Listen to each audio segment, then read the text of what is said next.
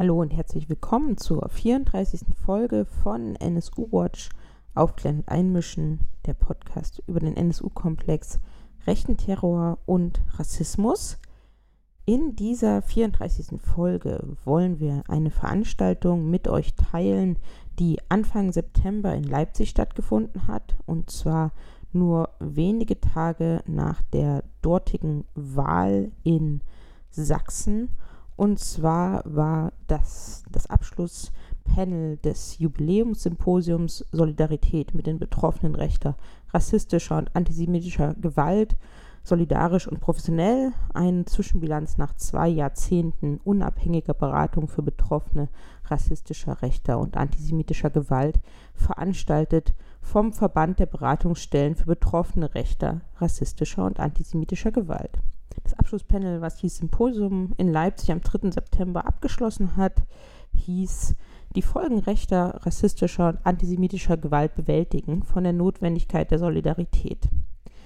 Auf diesem Podium saßen Seda Bascha Yildiz. Sie ist Rechtsanwältin aus Frankfurt am Main, Nebenklagevertreterin im NSU-Prozess gewesen und weiterhin Nebenklagevertreterin oder Vertreterin der Familie Schimschek, deren Angehöriger Enver Schimschek das erste Mordopfer des NSU im Jahr 2000 war und sie ist außerdem Betroffene der Bedrohung der Gruppe NSU 2.0 und über beides wird sie auf diesem Podium sprechen. Auch auf dem Podium saß Professor Dr. Manuela Boyachiev. Sie ist vom Berliner Institut für empirische Integrations- und Migrationsforschung und außerdem von der Leuphana Universität Lüneburg. Dabei war auch Esther Dischereit. Sie ist Schriftstellerin aus Berlin und hat sich auch ausführlich mit dem NSU-Komplex auseinandergesetzt. Ferhat Ali Kojak saß auch auf dem Podium. Er ist antirassistischer Aktivist in Berlin und Betroffener der rechten Terrorserie in Berlin-Neukölln. Robert Kusche war dabei. Er ist Geschäftsführer des RAH Sachsen e.V., also das heißt der sächsischen Betroffenenberatung und ist auch im Vorstand des VBRG e.V., also der ausrichtenden Organisation des Symposiums. Und außerdem Philipp Pommer aus Eisenach. Er ist dort aktiv im Bündnis gegen Rechtsextremismus und spricht über ja, seinen Aktivismus, aber auch über Bedrohung von rechts, die ihn persönlich trafen und andere Menschen in Eisenach weiterhin treffen. Moderiert wurde das Podium von Heike Kleffner. Sie ist Geschäftsführerin des Verbands der Beratungsstellen für Betroffene rechter und rassistischer und antisemitischer Gewalt e.V. und von Nile. Sie ist freie Journalistin aus Leipzig. Und die beiden führten durch die Veranstaltung und werden auch gleich während der Veranstaltung noch einmal die Beteiligten ausführlicher vorstellen. Ja, und das gibt es in den nächsten ungefähr anderthalb Stunden zu hören, diese Veranstaltung, die da am 3. September in Leipzig stattgefunden hat. Das Motto des Abends, durch den Nile und ich als Moderatorin führen werden, lautet, die Folgen rechter, rassistischer und antisemitischer Gewalt bewältigen von der Notwendigkeit der Solidarität na, auch nochmal Hallo von mir. Bevor wir eben anfangen mit der Diskussion, würde ich gerne unsere Gäste vorstellen und fangen an mit Seda Bashar Yildiz. Sie sind Rechtsanwältin und Strafverteidigerin in Frankfurt am Main und Nebenklagevertreterin der Familienangehörigen von Enver Şimşek, der am 11. September 2000 als erstes Todesopfer der rassistischen Mordserie des Terrornetzwerks NSU in Nürnberg starb. Ich freue mich sehr, dass Sie hier aus Frankfurt gekommen sind. Ja, daneben sitzt Ferhat Ali Kocak, sind Aktivist in antirassistischen Initiativen und in der migrantischen Selbstorganisation aktiv und vor allem auch ein Aktivist, der sich in Berlin für einen Untersuchungsausschuss Rechtsterror Terrorismus einsetzt. Vielen Dank, dass Sie hier sind. Ja, direkt hier neben mir sitzt Professor Dr. Manuela Boyadjiev. Sie sind Professorin für globalisierte Kulturen an der Fakultät für Kulturwissenschaften der Leuphana Universität in Lüneburg und aber auch an der Humboldt-Uni in Berlin tätig als Vizedirektorin des Berliner Instituts für empirische Integrations- und Migrationsforschung und, wie ich gerade gelernt habe, Gründungsmitglied von Kanak Attack, Neben Heike Kleffner sitzt Frau Esther Dischereit. Sie lebt als Lyrikerin, Erzählerin, Essayistin, Theater- und Hörstückautorin in Berlin und Sie sind eine der wichtigsten Vertreterinnen der jüngeren jüdischen Schriftstellerinnen-Generation. Vielen Dank, dass Sie hier sind. Und daneben sitzt Robert Kusche. Robert Kusche ist Politikwissenschaftler und Mitglied im Geschäftsführungsteam des RA Sachsen e.V. sowie Projektleiter von Support für Betroffene rechter Gewalt des RA Sachsen.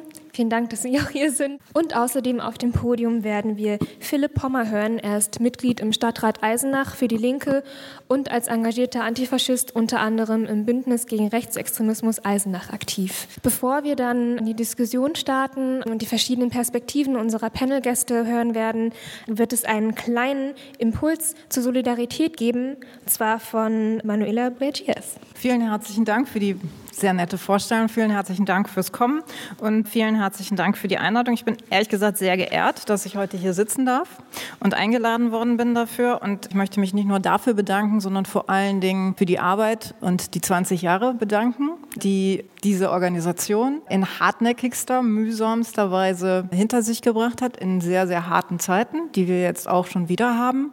Und meine erste Antwort auf die Frage, was ist Solidarität wäre, Ihr seid Solidarität. Vielen, vielen Dank dafür. Ich habe im Grunde nur drei kurze Punkte zu machen für die Zeit, die ich habe. Und wir können ja dann auch in die Diskussion einsteigen. Und der erste Punkt ist ein bisschen, also ich bin ja auch vorgestellt worden als Wissenschaftlerin, also werde ich dem jetzt mal ein bisschen gerecht und habe sozusagen einen methodischen Punkt am Anfang. Ich habe dann einen eher analytischen Punkt in der Mitte und ich habe eine These am Ende. Okay. Der methodische Punkt besteht darin, wenn man Wissenschaft macht, sollte man eine Sache besonders gut können. Das können nicht alle meine Kolleginnen und Kollegen, würde ich sagen, aber man sollte zuhören. Das habe ich getan und zwar war ich heute Nachmittag in zwei Panels und ich habe genau zugehört, was eigentlich wurde gesagt, was ist Solidarität. Ich würde jetzt kurz darum bitten, da zuzuhören und würde Sie gerne bitten, dabei darauf zu achten, was fehlt in dem Repertoire, das ich jetzt gerade, das ich sozusagen wiedergeben werde. Vielleicht nicht unbedingt, also wir können natürlich detektivisch danach gehen, was habe ich nicht gehört, aber das ist nicht so interessant, sondern eher, was ist eigentlich das Repertoire dessen, was vielleicht hier nicht genannt wurde und wie wir Solidarität erweitern können allein nur von dem, was ich jetzt hier aufzähle. Und ich habe mich auf die Verben beschränkt, die ich gehört habe und die ich zum Teil uminterpretiert habe. Also Solidarität ist, und das ist das, was hier alle tun, berichten, veröffentlichen, verteidigen, beraten, begleiten, Empathie zeigen, Begriffe schärfen, Rechtskategorien hinterfragen, verstecken, übersetzen, beruhigen, aufbauen, ermutigen, Gelder sammeln und bereitstellen, hartnäckig sein, beweisen, anklagen, Geduld haben, mühsame Arbeit erledigen, professionell sein, recherchieren, argumentieren, systematisieren, kritisieren, Fragen stellen, reflektieren, warnen, unterstützen, Erfahrung weitergeben, informieren, aufklären, benennen, Räume schaffen, Trauer begegnen, erinnern, beklagen, anklagen, einklagen, beobachten, forschen, dokumentieren, archivieren, bilden, widersprechen, aussprechen, Haltung zeigen, Stellung beziehen. Zugänge verschaffen, sensibel sein, streiten, Wissen zusammenfassen, alternatives Wissen und Informationen bereitstellen, Öffentlichkeit herstellen, vernetzen, Kooperationen herstellen, reisen, an Orte gehen, wo man nicht hin will, zuhören, auseinandersetzen, hörbar und sichtbar machen, mobilisieren, richtigstellen, erklären, beruhigen, begleiten, organisieren, Gemeinsames schaffen, rehabilitieren, Infrastrukturen und Institutionen aufbauen und verändern, bereit sein, stärken, verteidigen, Demonstrationen und Veranstaltungen organisieren. Das alles ist heute in zwei Workshops, jedenfalls zur Hälfte, in denen ich anwesend war, genannt worden als Praktiken der Solidarität und ich wollte die hiermit einmal zusammenfassen. Vielleicht haben Sie Sachen gehört, die ich nicht gesagt habe? Und es wäre interessant, darüber nachzudenken, was eigentlich noch das Repertoire von Solidarität sein sollte. Ich finde, es ist schon sehr, sehr viel. Ich habe geendet mit Veranstaltungen organisieren. Wir sind jetzt hier in der Veranstaltung. Ich komme also zurück und mache den zweiten methodischen Punkt. Nämlich in der Wissenschaft macht man das oft so, man hat einen Begriff und dann fragt man sich, was ist eigentlich das Gegenteil davon. Diese Veranstaltung hat eigentlich ihre Gegenteile schon bestimmt, nämlich einerseits zu sagen, auf der einen Seite gibt es Solidarität und auf der anderen Seite gibt es Gewalt, rechte, rassistische und antisemitische Gewalt. Diese besteht, würde ich zusammenfassend sagen, aus Diskursen und Sprachen. Sie besteht aus der Gewalt, aus einem gewaltvollen Akt, aus Gewalt im Sinne sozusagen des Gewalttuns der Körper bis hin zur Vernichtung. Und sie wird in Institutionen ausgearbeitet, umgearbeitet. Und das sind vielleicht die drei zentralen Elemente, die diese Gewalt zusammenbringen. Das Gegenteil wäre dann, und damit unsere Aufgabe der Solidarität, die Sprache und Diskursen zu verändern, die Gewalt in jeder ihrer Erscheinungsformen zu unterbinden und die Institutionen umzuarbeiten. Das ist sehr viel, aber genau das ist, glaube ich, auch genannt worden. Ich komme zu meinem zweiten Punkt. Ich gebe ein Beispiel in Bezug auf die Frage danach, wie können eigentlich Sprache und Diskurse umgearbeitet werden. Da geht es um dieses, um das im Moment sehr, sehr starke Gefühl von sehr vielen Leuten, dass es neue Narrative braucht und dass diese Narrative eine Stärke entwickeln müssen in dieser Gesellschaft. Und es geht vor allen Dingen, und ich nehme das nur als ein Beispiel, weil es auch in, in einem der Panels oder Workshops genannt wurde, es geht auch um die Frage danach, wie reden wir und wie denken wir eigentlich, was Migration und was mobile Bevölkerung in einer globalisierten Welt ist.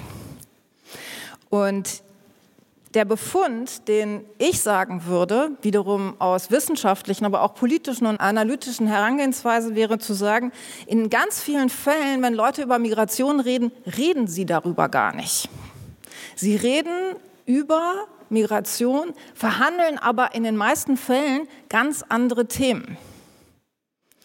Und sie entwerfen dabei aber bestimmte Figuren, über die sie diese Themen verhandeln. Diese Figuren sind uns relativ bekannt. Es sind die Geflüchteten, es sind die Roma, es sind die Schwarzen, es sind die Muslime, Historisch waren es die Türken, historisch sind es ganz unterschiedliche Gruppen gewesen und sind es heute immer wieder auch andere Gruppen, über die diese Frage verhandelt wird. Auch jene, die mit diesen Gruppen oder mit diesen sozusagen Figuren, die in, dieser, in, dieser, in diesem Diskurs wirksam werden, solidarisch sind.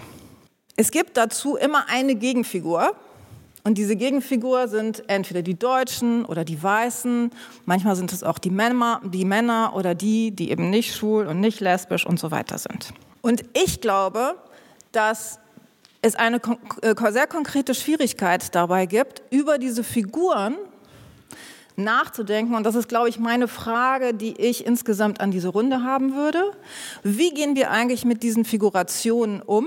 Denn wir dürfen sie ja unter gar keinen Umständen mit den realen anderen verwechseln. Denn es gibt diese Figuren, aber es gibt auch eine real, reale Weise, in der die Menschen, die als solche benannt sind, leben. Und es gibt immer eine Abweichung, und das wissen wir alle, von den Figuren zu diesen realen anderen. Und es sind aber diese Figuren, über die gesellschaftliche Probleme diskutiert werden, bei denen man aber nie ankommt.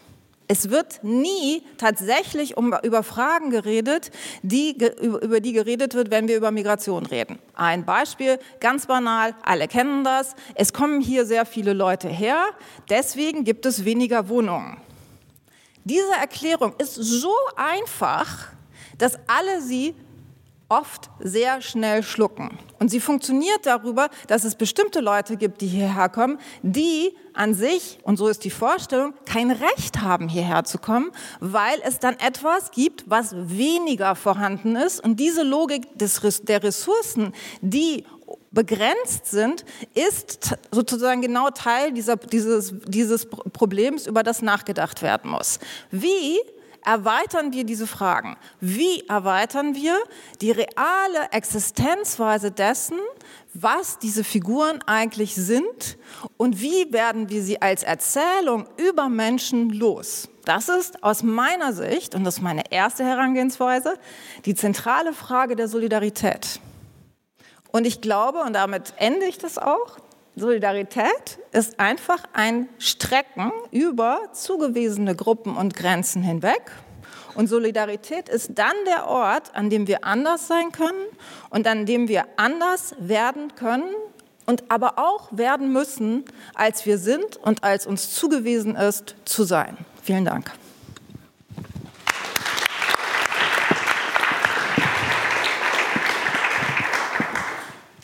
Ja, herzlichen Dank, Manuela Boyagiev.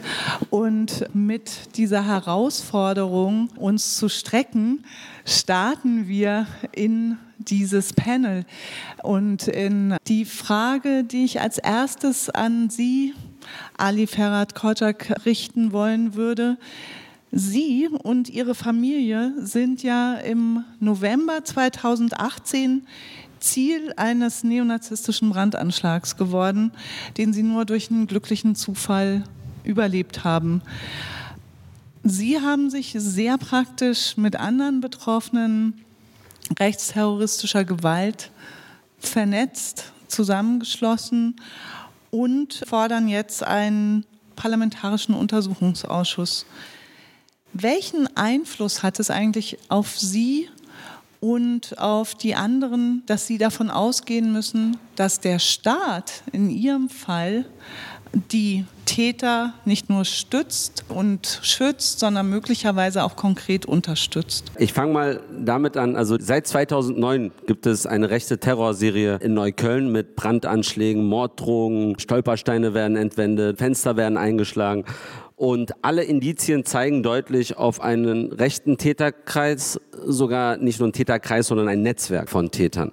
Und ich gebe mal ein Beispiel, warum wir anhand der Indizien immer wieder darauf zurückkommen, trotz der Tatsache, dass die Ermittlungsbehörden immer wieder sagen, es ist gar nicht klar, dass es rechts ist. Viele Leute, die Morddrohungen bekommen, werden dann in den Verhören in die Ecke gedrängt und denen wird gesagt, ja, können es nicht auch Linke gewesen sein. Und am Beispiel des äh, Südneuköl der Südneuköllner Jugendeinrichtung, äh, der Falken, wird es eigentlich sehr deutlich. Sie waren auch auf der NSU-Liste mit drauf. Und die Betroffenen sind eigentlich Menschen, die sich für Vielfalt einsetzen, Menschen, die sich in der Kirche für ein vielfältiges, buntes Zusammenleben einsetzen, äh, Buchlädenbesitzer, die aufklären wollen zur NS-Vergangenheit, genau Menschen, die die sozusagen die Erinnerungskultur aufleben lassen. Also viele, mit denen ich rede, die haben immer so ein Bild, okay, ihr werdet angegriffen, du bist doch so ein, so ein, so ein kleiner Aktivist, klar, aber die Masse der Leute, die angegriffen werden in Neukölln, sind nicht wirklich Aktivisten, sondern Menschen, Neuköllnerinnen und Neuköllner, die sich eigentlich für ein friedliches Zusammenleben einsetzen. Und wir haben uns alle zusammengetan und mal geguckt, was passt eigentlich nicht. Und wir haben gemerkt, dass es sehr viele Unstimmigkeiten gibt bei der Beweismittelaufnahme schon, wenn wir uns anschauen, wie die Leute eigentlich bei uns zu Hause angekommen sind, wie die Polizeibeamten sind zu mir gekommen und haben mich erstmal gefragt, ob ich einen türkischen oder einen kurdischen Hintergrund habe und ob das nicht so ein Täterkreis sein könnte. Da sind natürlich die Glocken gleich angegangen, NSU und ich sage immer, zum Glück ist in derselben Nacht dem Herrn Heinz Ostermann, der eine Buchhandlung betreibt, auch sein Auto wurde zum dritten Mal mit einem Brandsatz angegriffen und genau deshalb ist es natürlich lustig zu sagen, zum Glück hat er auch sozusagen dasselbe erlebt an dem, in der Nacht, aber ansonsten sah ich eigentlich auch, dass man mich gerne in die Ecke gedrängt hätte, dass es ein ganz anderer Konflikt ist. Wenn man sich die Anschläge insgesamt anschaut, dann merkt man eigentlich, dass es äh, sehr viele Widersprüche gibt. Und in meinem Fall hatten wir das Phänomen, dass die Ermittlungsbehörden wussten, dass ich seit über einem Jahr von zwei bekannten Neonazis, einer von der AfD, einer von der NPD, beschattet wurde. Sie haben offen über mich gesprochen. Sie wollten herausfinden, wo ich wohne. Diese Tonbandaufnahmen gibt es. Und äh, zwei Wochen vorher, vor dem Anschlag, haben sie dann am Telefon auch wieder sich abgestimmt, alles organisiert. Sie hätten mich verfolgt, wenn ich in die U-Bahn eingestiegen wäre. Ich bin in ein Auto eingestiegen, also haben sie mich mit dem Auto verfolgt bis nach Hause, bis zum Haus meiner Eltern. Und der Verfassungsschutz hat das mitgehört, hat das aufgenommen, hat das drei Tage vorher dem LKA mitgeteilt. Und dann war der Brandanschlag. Der Brandanschlag in der Nacht war so heftig, dass das Haus mit angefangen hat zu brennen. Hinter, der Garage, hinter dem Garagentor, wo das Auto stand, war eine Gasleitung. Also das ganze Haus plus die Nachbarschaft hätte in die Luft gehen können. Und ich bin nur zufällig aufgewacht, weil es auf einmal sehr hell wurde. Ob es instinktiv war, weiß ich nicht. Und habe meine Eltern eigentlich äh, laut rausgeschrien, damit sie sich selbst retten und habe versucht, das Feuer erstmal mit dem Feuerlöcher zu löschen. Einige von euch haben vielleicht die Bilder gesehen. Das ist der gelöschte Zustand. Und dann es war jetzt alles im Anfang 2018, Ende 2018 hat äh, die Taz, es waren wieder Journalistinnen und Journalisten, die herausgefunden haben, dass ich verfolgt wurde, dass der Verfassungsschutz Bescheid wusste, hat die Taz diese Enthüllung äh, öffentlich gemacht und seitdem hat sich keiner bei mir gemeldet. Also man traut sich nicht mit mir darüber zu kommunizieren, was da schiefgelaufen ist, aber wir glauben, dass es sehr viele Verstrickungen gibt innerhalb der Berliner Sicherheitsbehörden. Sei es jetzt äh, der NSU-Skandal und die Verstrickungen rein in die Berliner Sicherheitsbehörden, sei es Hitler-Grüße, also 88 über Diensthandys oder auch geheime Treffen von LKA-Beamten mit militanten Neonazis in einer Neuköllner Szene-Kneipe. Und deshalb haben wir gesagt, wir wollen einen Untersuchungsausschuss. Uns geht es nicht primär darum zu sagen, ey, wir wollen, dass es aufgeklärt wird, was, was bei uns passiert ist. Uns geht es wirklich darum, dass wir in die Sicherheitsbehörden reingreifen können. Es gibt keinen NSU-Untersuchungsausschuss in Berlin, obwohl sehr vieles auch dafür spricht, einen NSU-Untersuchungsausschuss einzurichten. Und wir sagen, anhand der Neuköllner Anschlagsserie und anhand der, des Wissens über den NSU-Skandal brauchen wir einen Untersuchungsausschuss in Berlin, der schaut, welche rechte Strukturen gibt es in den Berliner Sicherheitsbehörden und diese aufdeckt. Und genau, ihr könnt das mit unterschreiben. Ihr müsst nur googeln, rechte Strukturen in Berlin. Nee, sorry, äh, rechter Terror in Berlin und genau, Untersuchungsausschuss jetzt. Und dann kommt ihr direkt auf die Seite. Was für mich hier noch wichtig ist, ist die Tatsache, dass wir Betroffenen gemerkt haben, unsere Angst hat sich verschoben. Wir haben also die Angst ist sozusagen von den Neonazis, die das begangen haben, rüber zu den Sicherheitsbehörden, die uns jeden Tag vor unserer Haustür stehen mit dem Polizeifahrzeug und uns schützen sollen. Also ich, wenn ich, ich wohne nicht mehr bei meinen Eltern, aber wenn ich mal dort bin und draußen ein Polizeiauto sehe, dann wird mir dann kriege ich Bauchschmerzen, weil ich nicht weiß, ob er jetzt da steht und jetzt irgendwie einer äh, von denen ist, der jetzt Bescheid sagt, ey, Kotschak ist wieder bei seinen Eltern, komm mal her, oder nicht. Also dieses Gefühl, dass wir nicht geschützt werden können, das ist so tief, dass unsere Ängste sich eigentlich verschoben haben von den Neonazis zu den Sicherheitsbehörden und wir haben nicht mehr das Gefühl, dass wir wirklich geschützt werden können von diesem Staat. Und ich sage deshalb auch, so ein Untersuchungsausschuss müssten eigentlich auch alle Sicherheitsbeamte, die Polizeigewerkschaft mit unterstützen, wenn sie wieder Vertrauen schaffen schützen wollen. Und dieses Vertrauen haben wir nicht. Sie haben ja gerade eben schon geschildert, dass Sie sich mit den anderen Angegriffenen vernetzt haben. Welche Bedeutung hat diese Solidarität, diese Vernetzung für Sie und auch Ihre Familie ganz praktisch? Und wie schwierig war es auch oder war es einfach zusammenzukommen? Genau, also ich bin ja einer aus der letzten Anschlagsserie Leider muss man das so benennen oder kann man das nur so benennen. Aber das Einzige, was unsere Angst so ein bisschen gemildert hat, war wirklich die Solidarität, die Solidarität der Menschen, mit denen wir zusammen auch arbeiten. Also zum Teil untereinander, aber auch von außen. Erst zum einen haben mich sehr viele Leute angerufen und mich gefragt, an dem, am selben Tag noch, ob ich eine Wohnung brauche, ob ich lieber weg will. Meine Mutter wollte nicht weg. Meine Mutter hat sich auch verschlossen und äh, hat gar nicht darüber gesprochen. Sie ging nicht aus der Wohnung raus und für sie war das einfach... Äh, das war ihr sicherer Bereich. Sie wollte zu Hause bleiben und sie wollte darüber nicht reden. Sie hat kein Fernsehen geguckt. Und deshalb fand ich es umso wichtiger, dass es auch eine politische Solidarität gab. Also viele Leute sind zusammengekommen, haben am nächsten Tag gleich eine Kundgebung vom Rathaus Neukölln gemacht. Das hat dazu geführt, dass im Rathaus die SPD, die Grünen und die Linken zusammen einen, einen Entschluss gefasst haben, dass diese Serie endlich mal als Terror benannt werden soll. Dann gab es eine ganz große Demo, was uns auch nochmal aufgebaut hat. Es, die ganzen Bewegungen, die sich mit uns solidarisiert haben und auch die Journalistinnen vor allem, die die ganze Zeit darüber berichten, weil die, gerade die Öffentlichkeit hat uns einen gewissen Schutz gegeben, dass, dass, dass, dass die jetzt in die Ecke gedrängt sind, diese, die, die Menschen, die das uns angetan haben und sich jetzt nicht raustrauen, weil es so öffentlich ist.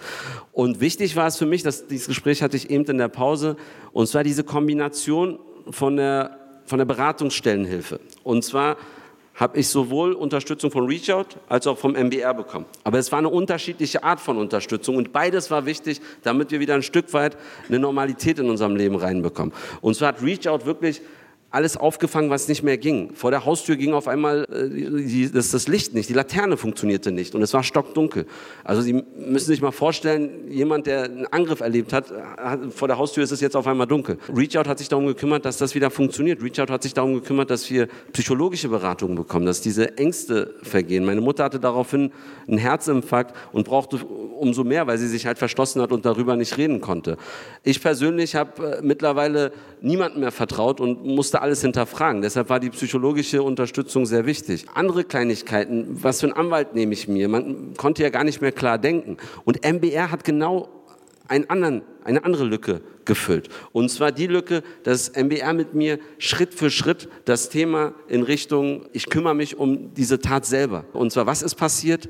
Wer war daran beteiligt? Was, haben die, was hat die Polizei mit dir besprochen? Und dieser Teil hat mich zum, äh, ein Stück weit der Sache auch näher gebracht und mich dazu, dazu geführt, dass ich auch weiter aktiv bleiben konnte und durch diesen Aktivismus eigentlich die Öffentlichkeit hatte und dadurch auch wieder ein Schutzgefühl erlangt habe. Also die Kombination der Opferberatungshilfe macht das eigentlich ein Stück weit aus, dass wir uns wohlfühlen. Und dafür danke ich euch allen hier, die hier sind. Ihr seid das eigentlich diejenigen, die diesen Menschen helfen, die mir geholfen haben, dass ich wieder aufrecht stehen kann, dass ich hier sitze und reden kann. Und ich würde sagen, jetzt applaudieren wir uns mal alle gegenseitig.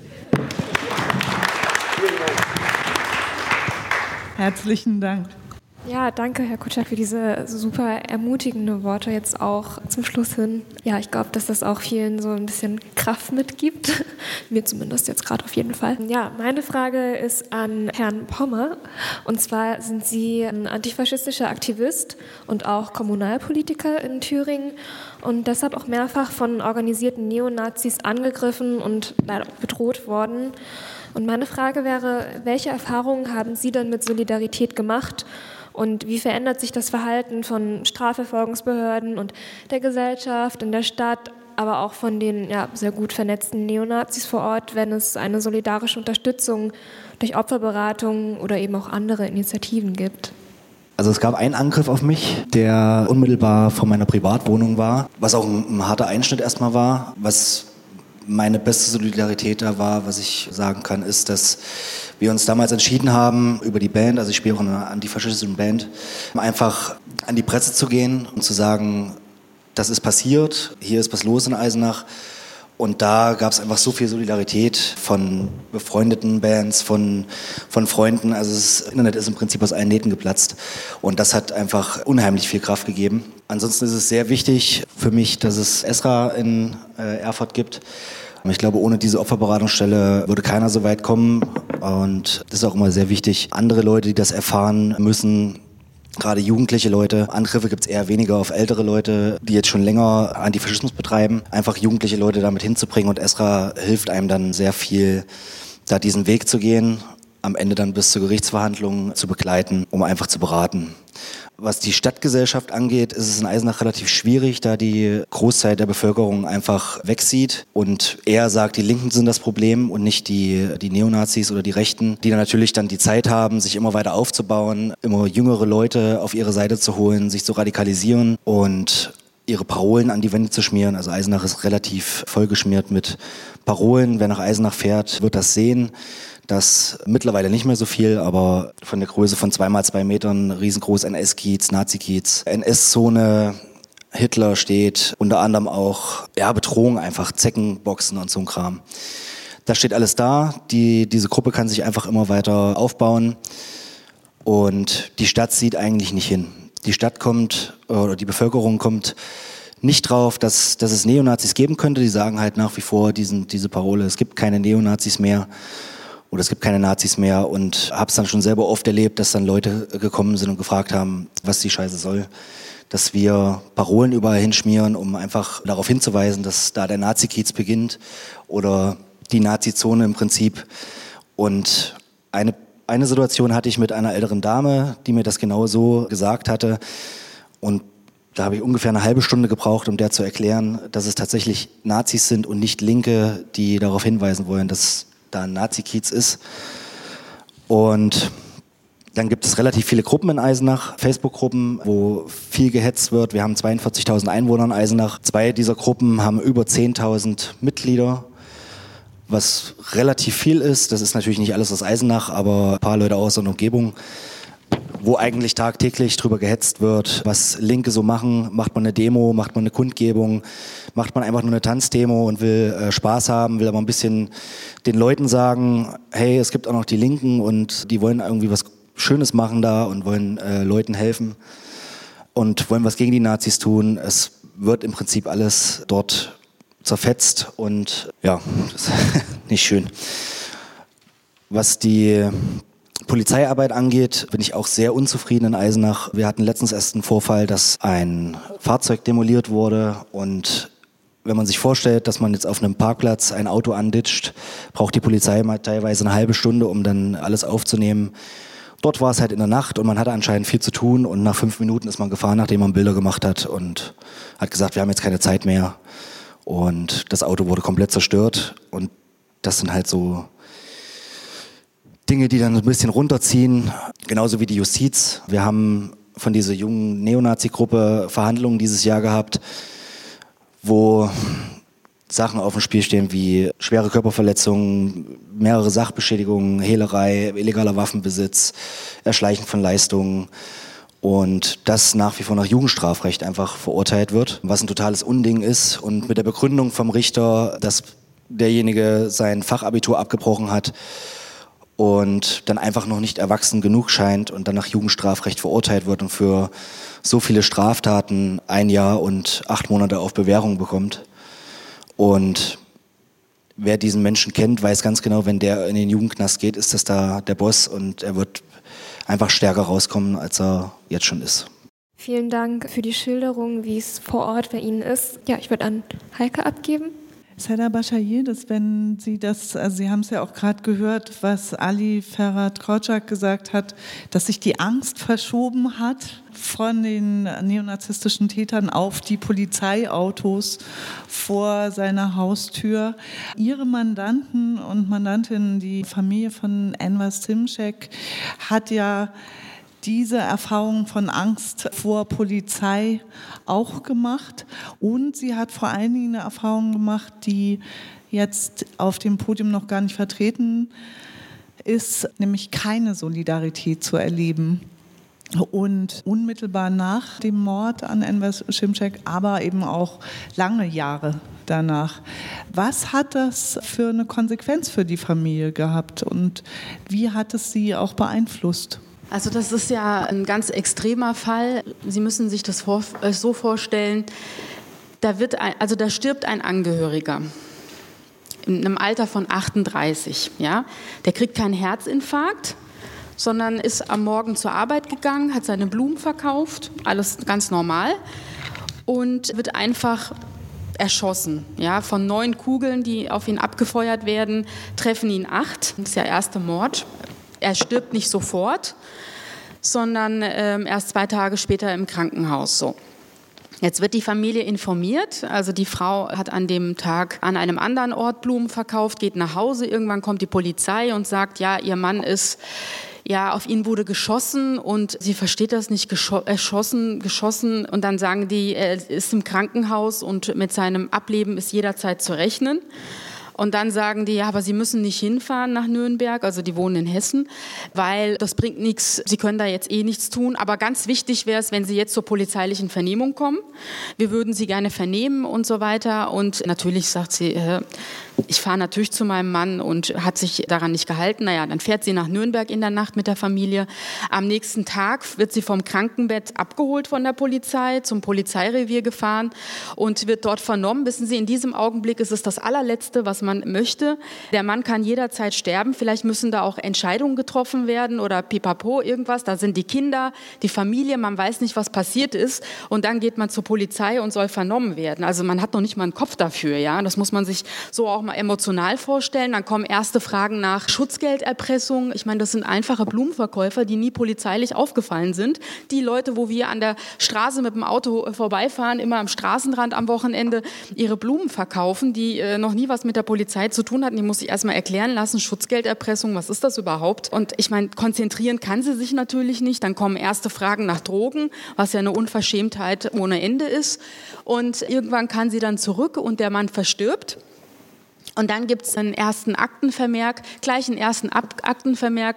Da steht drin, der Mann ist gerade gerade mal zwei Tage tot. Der Familie wird mitgeteilt, dass im Bereich Drogenkriminalität und, und so weiter ermittelt wird. So.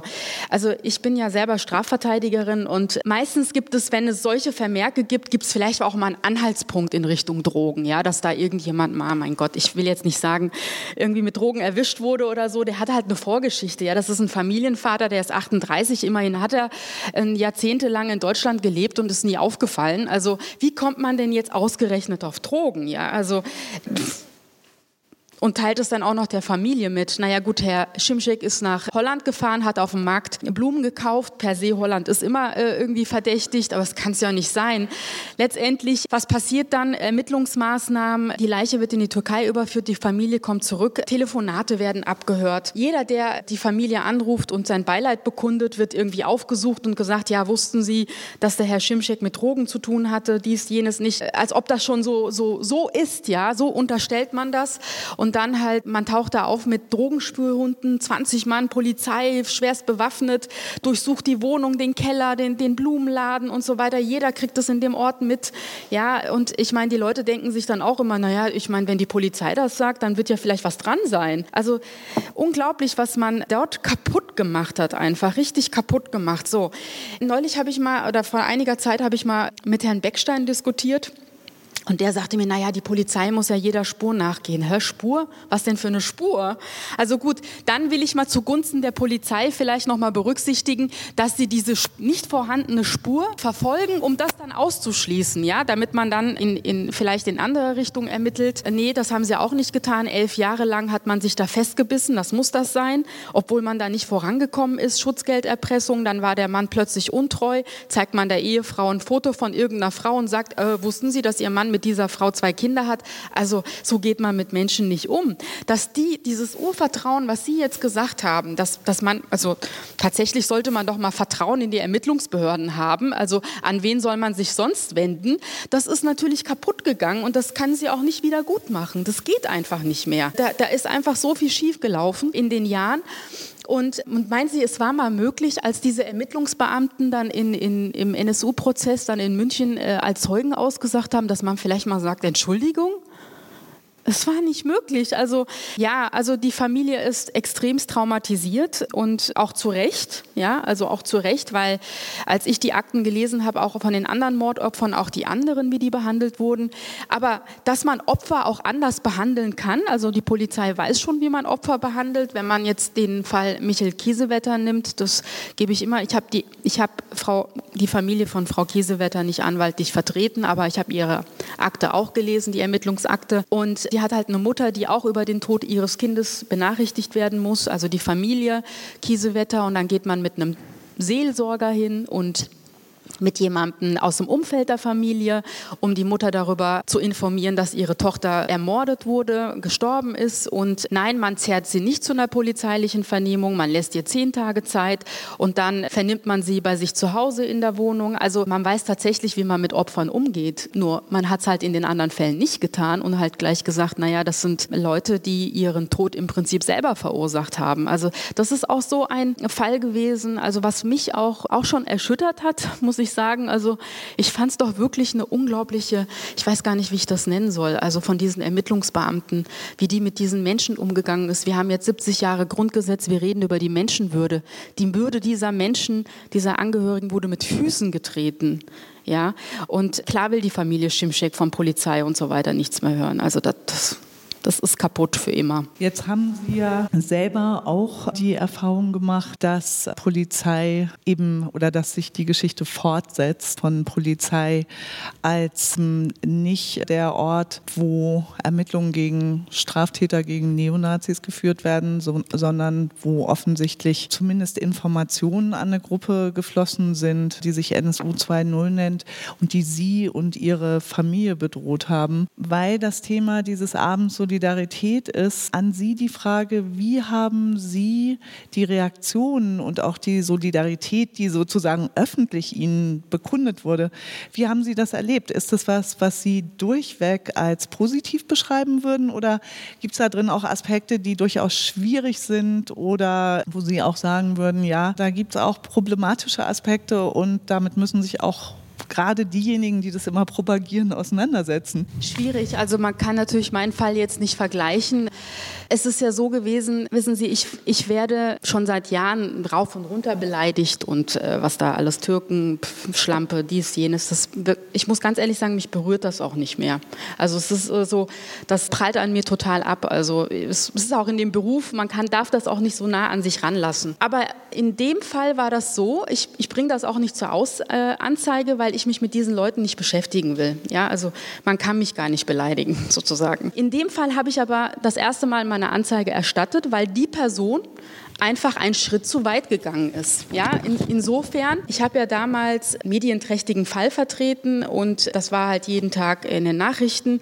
Und dann kam, bekam ich halt dieses Fax und da standen halt Informationen drin über meine zweijährige Tochter, der Name und meine private Anschrift. Da habe ich mir gedacht, hier hat sich aber jemand ein bisschen mehr Mühe gemacht und ist darüber hinausgegangen. Das war so mal der Punkt, wo ich gesagt habe, na, alles lasse ich mir nicht gefallen. Jetzt bin ich ja auch vom Metier, also meine, die NSU-Opferfamilien, ich bin ja jetzt auch Rechtsanwältin, ich bin Strafverteidigerin, ich weiß ja, wie man so Mühlen in Gang setzt. Ich habe Anzeige erstattet.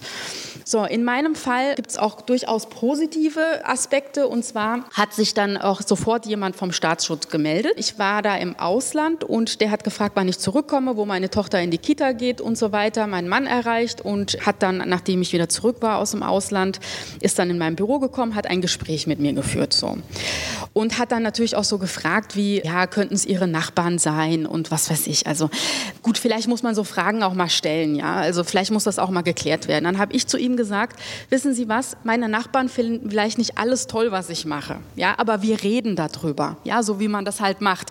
Die würden nie ein zweijähriges Kind benutzen, um jemanden Angst einzujagen oder so.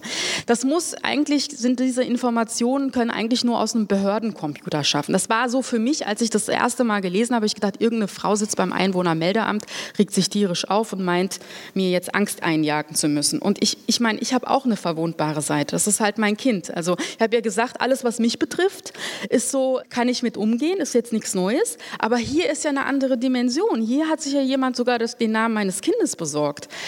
Ja, gut, nachdem wir das geklärt haben und ich gesagt habe, meine Vermutung geäußert habe, ist er gegangen irgendwann Wochen später, also das war dann die Kritik, die ich dann später geäußert habe, Wochen später kam er dann an und sagte, er braucht eine Unterschrift und man hätte jemanden ermittelt. Ja, es war so zwischen Tür und Angel zwischen den Beamten, habe ich, hab ich jetzt auch nicht nachgefragt, also habe ich gesagt, super und schön, äh, das wird ja geklärt, ich höre dann von Ihnen. Jetzt hörte ich, ich bin ja auch sehr viel beschäftigt und so, hörte jetzt vier Monate nichts mehr und irgendwann stand in der FAZ drin, dass im Polizeirevier, im ersten Revier Beamte suspendiert worden seien und ursprünglich wäre eine Anzeige gewesen, hat schon bei mir Clip gemacht. Dann kamen die ersten Presseanfragen und dann habe ich meinem Beamten gesagt und wissen Sie, es ist ja so, zu der Zeit, Zeit als ich diesen medienwirksamen Fall hatte, ähm, hat auch die Presse bei mir gefragt, sind Sie bedroht worden, sind Sie nicht? Ich habe ja alles äh, nicht öffentlich gemacht, damit die auch arbeiten können und ermitteln können. Also ja, dann habe ich äh, habe ich dann zu meinem Beamten gesagt, im Dezember, als ich es in der Zeitung gelesen habe, ich ihn angerufen und gesagt, gibt es irgendetwas, was ich missen muss? Gibt es etwas, was Sie mir mitteilen wollen? Nein. Äh, da sage ich, okay, also es, es, es, es, gibt kein äh, Informations... Sie wollen mir keine Informationen. Nein, äh, es wirst du nicht. Wir sind am Ermitteln und es gibt nichts Neues. Okay. Dann habe ich noch mal eine Presseanfrage gekriegt, die sich konkret auf diesen Fall und diese Polizeibeamten bezogen hat. Habe ich ihm gleich weitergeleitet und habe gesagt, gibt es immer noch nichts. Und dann kam er, also wir würden gerne persönlich mit Ihnen sprechen und ist dann ins Büro gekommen und hat dann gesagt, ja, also es ist so gewesen, dass ihre Daten kurz bevor sie dieses Drohfax bekommen haben, im ersten Polizeirevier in Frankfurt abgerufen wurden. Und ja, und warum haben sie mir das nicht gesagt? Also ich hätte das von Ihnen erwartet, dass Sie mich darüber informieren. Ja, wir haben auch unsere Vorgesetzten und so haben sie es mir dann erklärt. Aber am Ende des Tages muss man sagen, der Beamte hat seine Arbeit richtig gemacht. Ja, also er hat gegen die eigenen Kollegen ermittelt, er hat sehr schnell rausgekriegt, er ist mit einem Durchsuchungsbeschluss in ein Polizeirevier eingelaufen, er hat Dienstcomputer beschlagnahmt, hat durchsucht äh, die Wohnung dieser Polizeibeamtin, hat die durchsucht, Handys und so kam diese Chatgruppe auch ans Licht. Also informiert haben sie mich nicht. So, und dann ging das weiter, nachdem diese ganze Sache öffentlich geworden ist, ist es eine andere Dimension, weil dann gibt es plötzlich Leute, der Faxversender ist immer noch nicht ermittelt worden, der hat sich dann nochmal gemeldet mit den Geburtsdaten meiner Eltern, die war auch bei mir gemeldet, also wollten mir sagen, ich habe doch gar noch mehr Informationen über sie und ihre Familie. Dann haben sich irgendwelche anderen Verrückten gemeldet, die sich mit den Polizeibeamten solidarisch gezeigt haben, das würde alles Konsequenzen für mich haben, dass die Kollegen oder die Beamten jetzt suspendiert seien und so weiter. Und dann rief ich dann bei der Polizei an und sagte, passen Sie mal auf, die Sache artet hier total aus. Gibt es hier eine Gefährdungslage? Muss ich der Kita Bescheid sagen? Muss ich auf mein Kind? Wie sieht es denn jetzt aus? Also, nee, wenn es Probleme gibt, jetzt mal in Kurzfassung, dann rufen Sie mal die 110 an. Also, ach nee, darauf wäre ich jetzt nicht gekommen. Das fand ich wirklich eine Unverschämtheit, weil ich auch selber nicht damit äh, hausieren gegangen bin oder mich an die Presse gewandt habe. Und das, das, also das war so, so, was gar nicht ging. So. Und dann kam, dann habe ich dann nochmal angerufen, ja, äh, was, was ist jetzt los? Äh, jetzt reden Sie schon von mehr Beamten und so weiter, jetzt mehrere Ermittlungsbeamten, ja. Dann hieß es, dann waren dann so zwei Beamte, das Landeskriminalamt hatte das dann übernommen, dann waren dann zwei, äh, drei Beamte bei mir und sagten, naja, wir könnten Ihnen jetzt einen Waffenschein besorgen. Ja, also Sie könnten jetzt eine Waffe von uns bekommen. Sag mal, geht's noch? Also ich habe wirklich gedacht, was, was, Sie, einerseits sagen Sie mir, Sie sind nicht gefährdet, geredet. Also erzählen die mir 15 Minuten lang, kam da sogar mit einer Polizeipsychologin. Ich bin wirklich nicht hysterisch, sondern eine ganz, also ganz ruhig, weil ich auch in dem Metier bin. Ich will nur aufgeklärt werden. Also einerseits sagen sie, ich bin nicht gefährdet und dann sagt der andere, wir könnten Ihnen jetzt eine Waffe besorgen. Und da habe ich mir gesagt, also eins, veräppeln lasse ich mich nicht. Ja, dann habe ich die Öffentlichkeit gesucht. Das war auch gar nicht so schlecht. Erst habe ich überlegt, naja, willst du damit jetzt hausieren gehen? Ähm, äh, in der Tat hat sich das total geändert, nachdem ich ein Interview in der Süddeutschen Zeitung gegeben habe und gesagt habe, 110 und bewaffnen und so weiter. Da haben die Leitungen beim Landeskriminalamt gar nicht mehr. Es hat geklingelt ganzen Tag. Die mussten eine Presseerklärung abgeben. Die Öffentlichkeit hat mich geschützt, muss man sich mal vorstellen. Also es ist gar nicht so schlecht, doch an die Öffentlichkeit zu gehen. Jetzt ist es so, ich habe einen Beamten, der 24 Stunden am Tag für mich erreichbar ist. Ja, da haben sie doch tatsächlich den nettesten, sozial kompetentesten und politisch korrektesten Beamten des Landes, ganzen Landeskriminalamtes, der auch bei uns zu Hause war, mir zugewiesen. Und ich kann ja damit umgehen. Mein Mann kann damit umgehen. Aber meine Eltern sind halt total verängstigt, so wahrscheinlich wie bei Ihnen. Die sind zu uns nach Hause gekommen und mein Vater hat gleich gesagt, äh, Polizei will ich hier gar nicht haben. Da muss ich sagen, naja gut, die können ja mal kommen und äh, mit euch reden. Das war dann wichtig schon für meine Eltern, dass die auch mal von denen hören, weil meine Mutter hat dann zu denen gesagt, Entschuldigung, ist genauso wie bei den Schimscheks. Also an wen sollen wir uns denn sonst wenden? Also meine Tochter macht nur ihre Arbeit und wird da vom Polizeiapparat sozusagen ihre Daten weitergegeben und bedroht und ja, es wurden dann Gespräche geführt, die auch für meine Eltern wichtig waren, dieses Urvertrauen. Ja, also das ist jetzt bei mir, ich sehe das halt im Fall NSU, äh, ist das total berechtigt, in Ihrem Fall auch. Aber bei mir hat das halt ganz andere Dimensionen genommen, nachdem es öffentlich war. Aber man muss auch einfach sagen, ich bin auch vom Metier.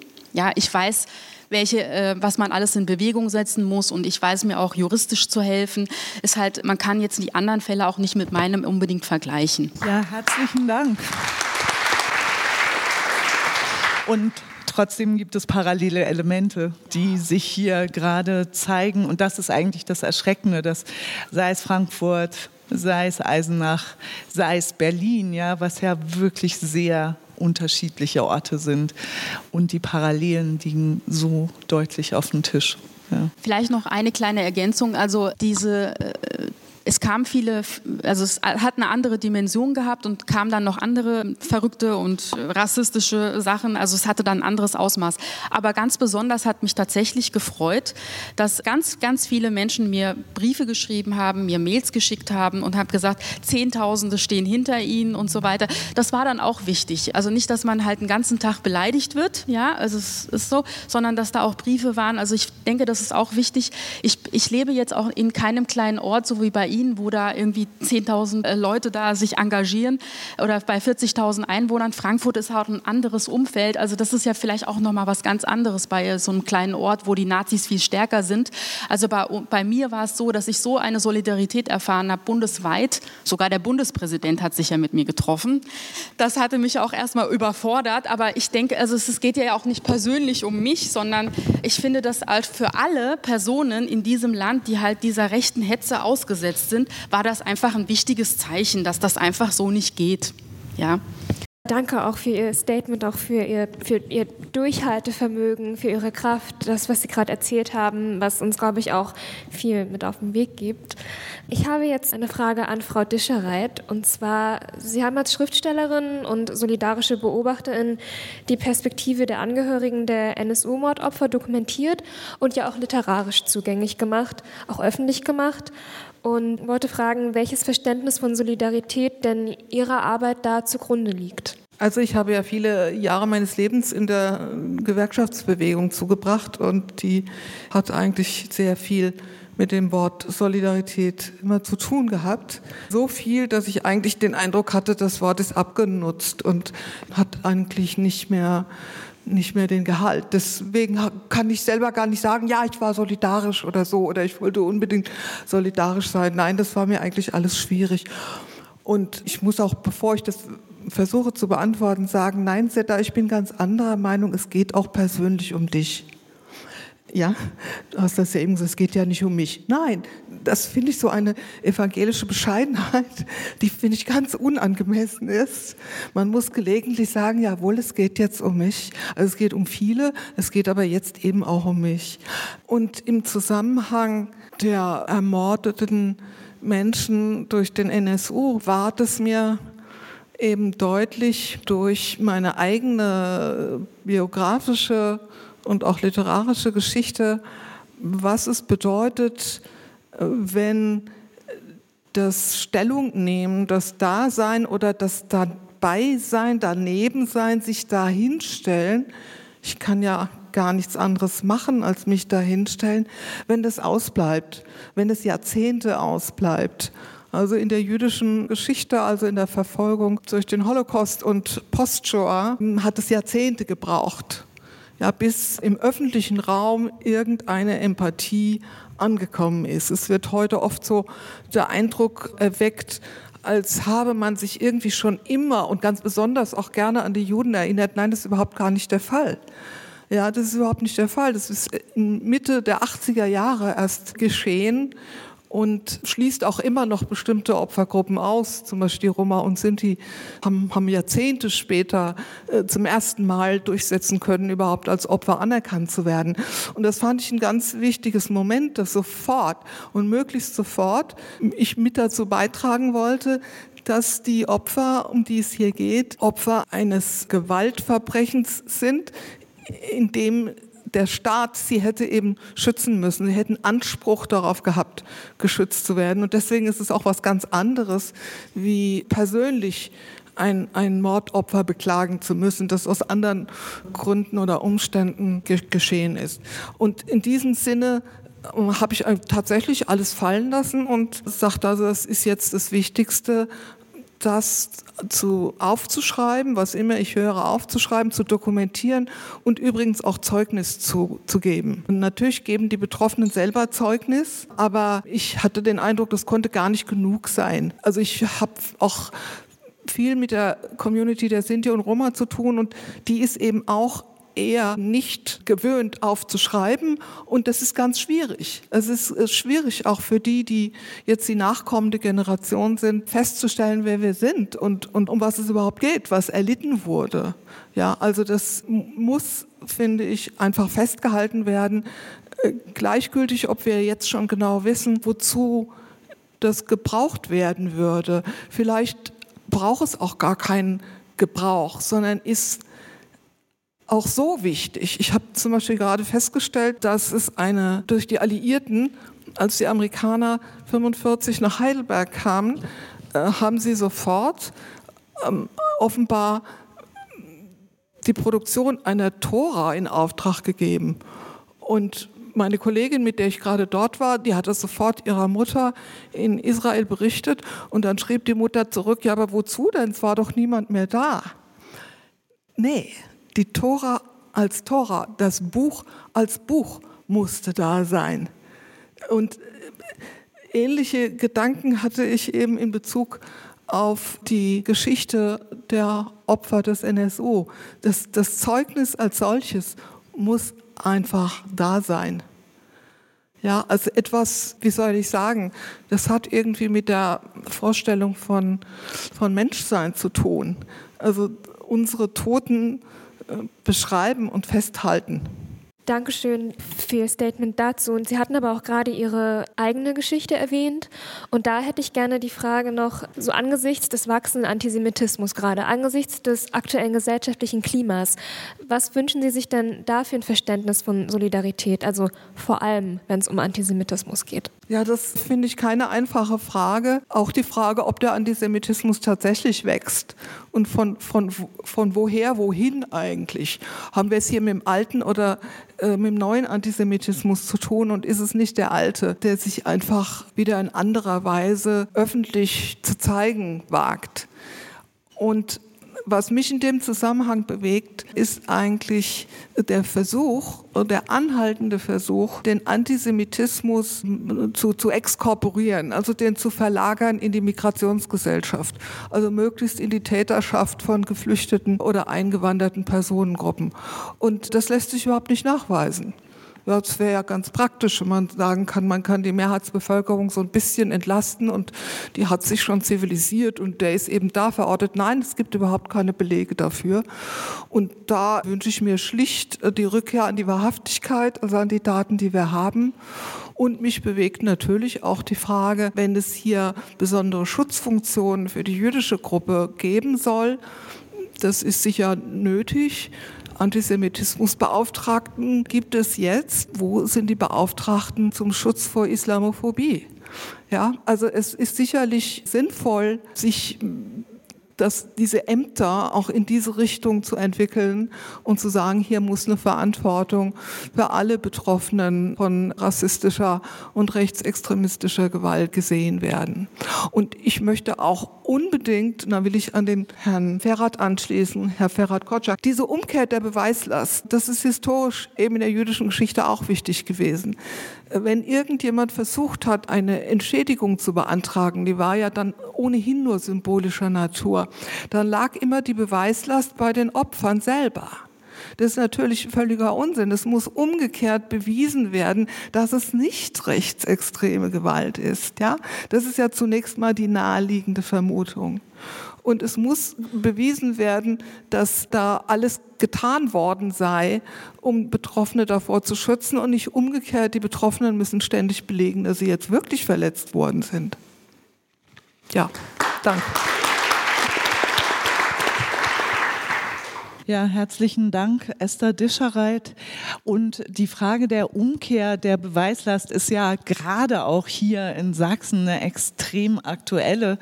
Wenn wir uns das Framing anschauen, mit dem die rassistische Hetzjagd in Chemnitz und die darauffolgenden weiteren rassistischen Andrea Hübler hat es heute Morgen nochmal aufgerufen, die Zahl 50 rassistische Angriffe und Angriffe auf erkennbare Linke, so wie Sie, Philipp Hommer, in Chemnitz innerhalb von vier Tagen letztes Jahr im September, genau in diesem Zeitraum. Ja.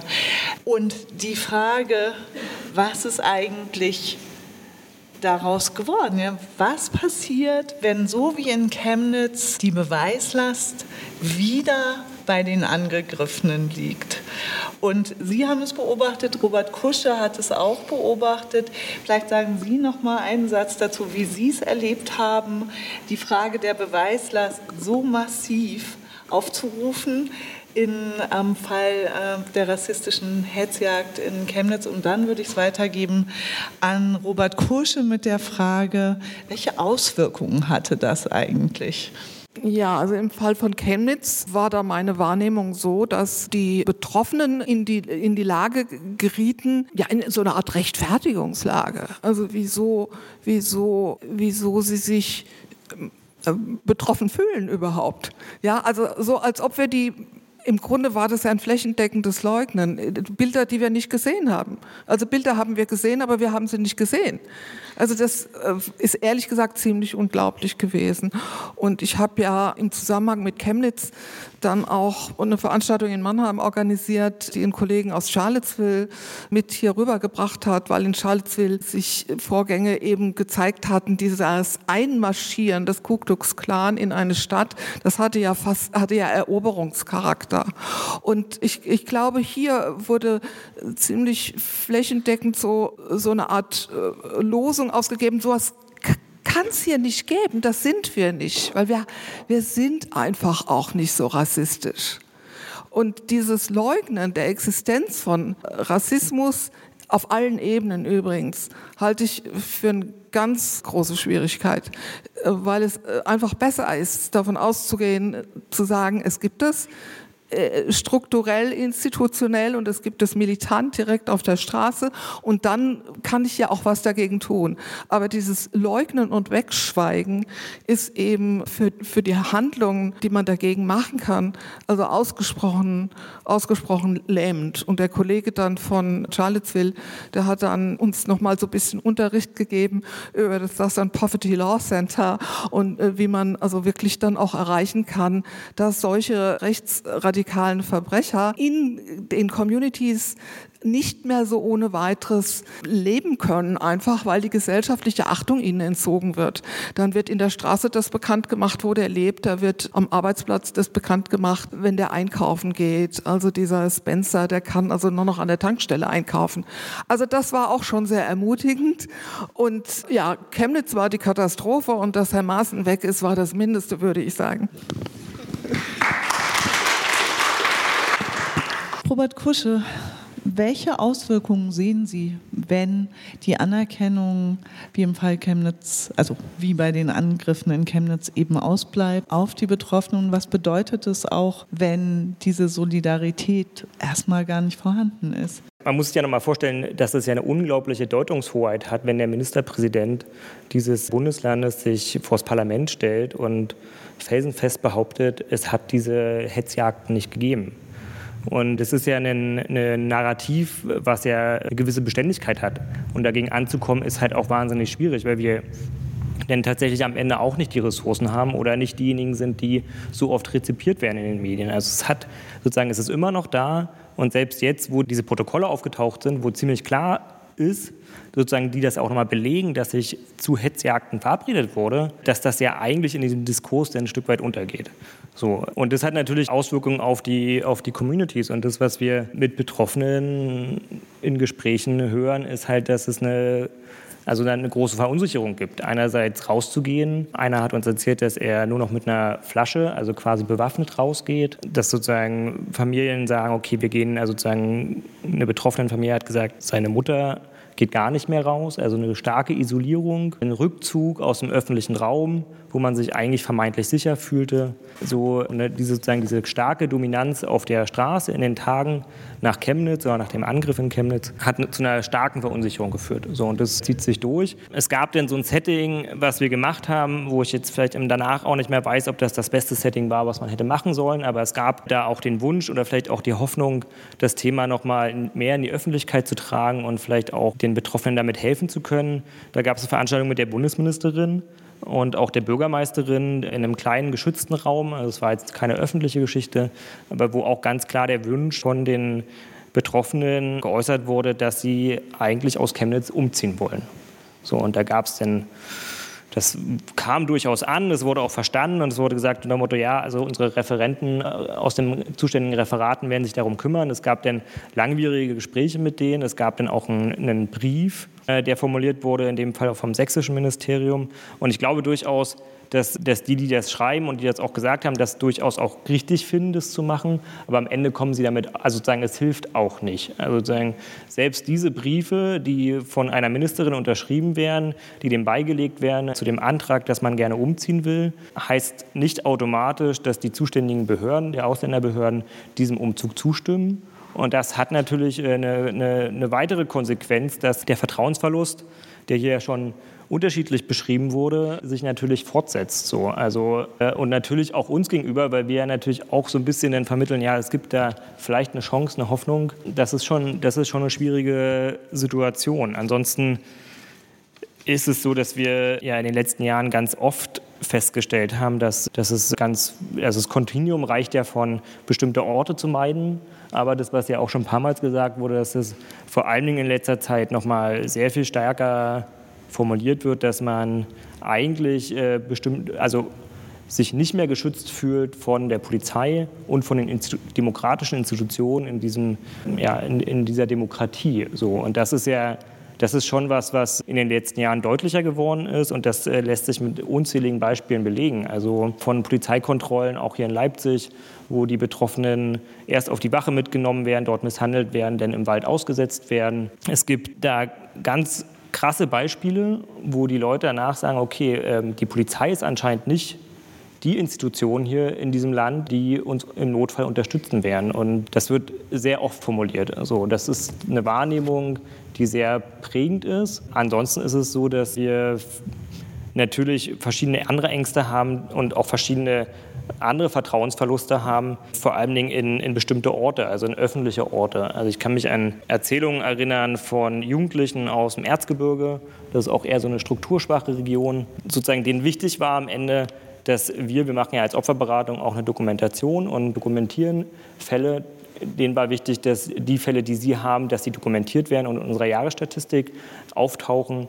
Und was Sie zum Beispiel immer erzählt haben, war, woran ich mich gut erinnere, ist, dass er gesagt hat, naja, ich fahre hier zum Sport eigentlich, da steige ich hier in den Regionalzug ein, das ich, da fahre ich drei Stationen, aber eigentlich kann ich es nicht mehr machen, weil immer, wenn ich sozusagen 18 Uhr dann nach Hause komme, an meiner Station, wo ich aussteigen muss, da treffen sich halt die Nazis.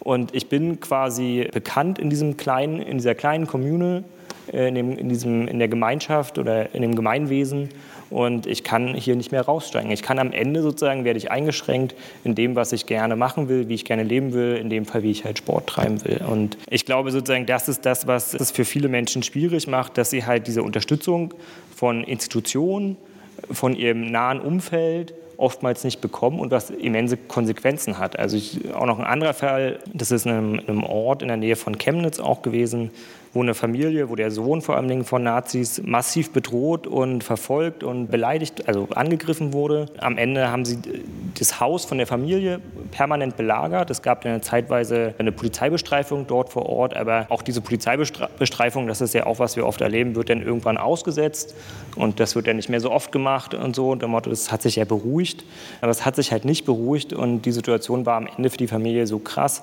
dass sie auch und das gesagt haben, naja, das wollen wir unserem Kind am Ende nicht zumuten, in so einem Setting aufzuwachsen und die haben quasi diesen Ort verlassen.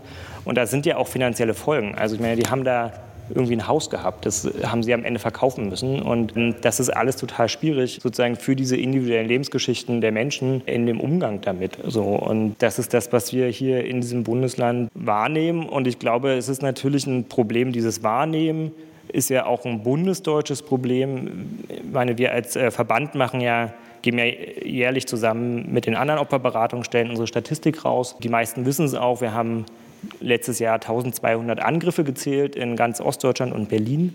Äh, das Bundeskriminalamt oder die offizielle Statistik der Innenbehörden kommen auf knapp 800, aber nicht nur für Ostdeutschland, sondern für die gesamte Bundesrepublik für denselben Zeitraum. So und das heißt in der Konsequenz dass sozusagen die Behörden es überhaupt nicht hinkriegen, solche Taten als die einzuschätzen, als wie sie sind. Und in der Konsequenz heißt das auch, dass die Betroffenen davon nicht die Unterstützung erfahren, die sie erfahren müssten. Weil wenn man sich anguckt, was rechte Gewalt ist, sie hat halt nicht nur noch nur diese individuelle Ebene. Es ist kein Konflikt vielleicht zwischen Nachbarn, sondern es hat eine gesellschaftspolitische Relevanz und dementsprechend muss es auch eine ganz andere gesellschaftspolitische Antwort darauf geben. Ja, herzlichen Dank. Und vielleicht verlegen wir diese Frage der gesellschaftspolitischen Antwort darauf auch wirklich als offene Frage an alle von Ihnen, von euch hier auf dem Podium. Und Nile hat die Frage noch mal viel präziser als ich Genau, also wir sind ja hier auch gerade in Sachsen. Wir wissen, wie Sonntag die Landtagswahlen ausgegangen sind und was das eben auch für Engagierte für, vor Ort bedeuten kann, was das für Betroffene von rechter, rassistischer, antisemitischer Gewalt bedeuten kann. Und da stellt sich ja vor allem die Frage, okay, wie soll da solidarische Praxis aussehen am besten und auch wie kann und muss solidarische Praxis aussehen? Unser großes Thema ist ja Solidarität und da ist es auch wichtig zu fragen, was man da gesellschaftlich ändern muss. Und diese Frage würde ich hier an alle auf dem Podium geben und ja, nacheinander beantworten. Einfach. Ich möchte nur einen Aspekt nennen und das ist nicht die Darstellung wie wir denn leiden, sondern es ist die Darstellung, wie wir denn sind. Also die Visibilität. Einfach die Visibilität im öffentlichen Raum. Also da sein, sichtbar sein, äh, mit dem Beruf, mit den Verdiensten, mit irgendwas Normalem, mit guten Noten, mit schlechten Noten, egal, sichtbar sein. Ich habe gerade ein Seminar zu Antisemitismus gemacht und ich habe mir überlegt, ich kann unmöglich die ganze Woche darüber reden, wie schrecklich alles ist und was da erlitten wurde.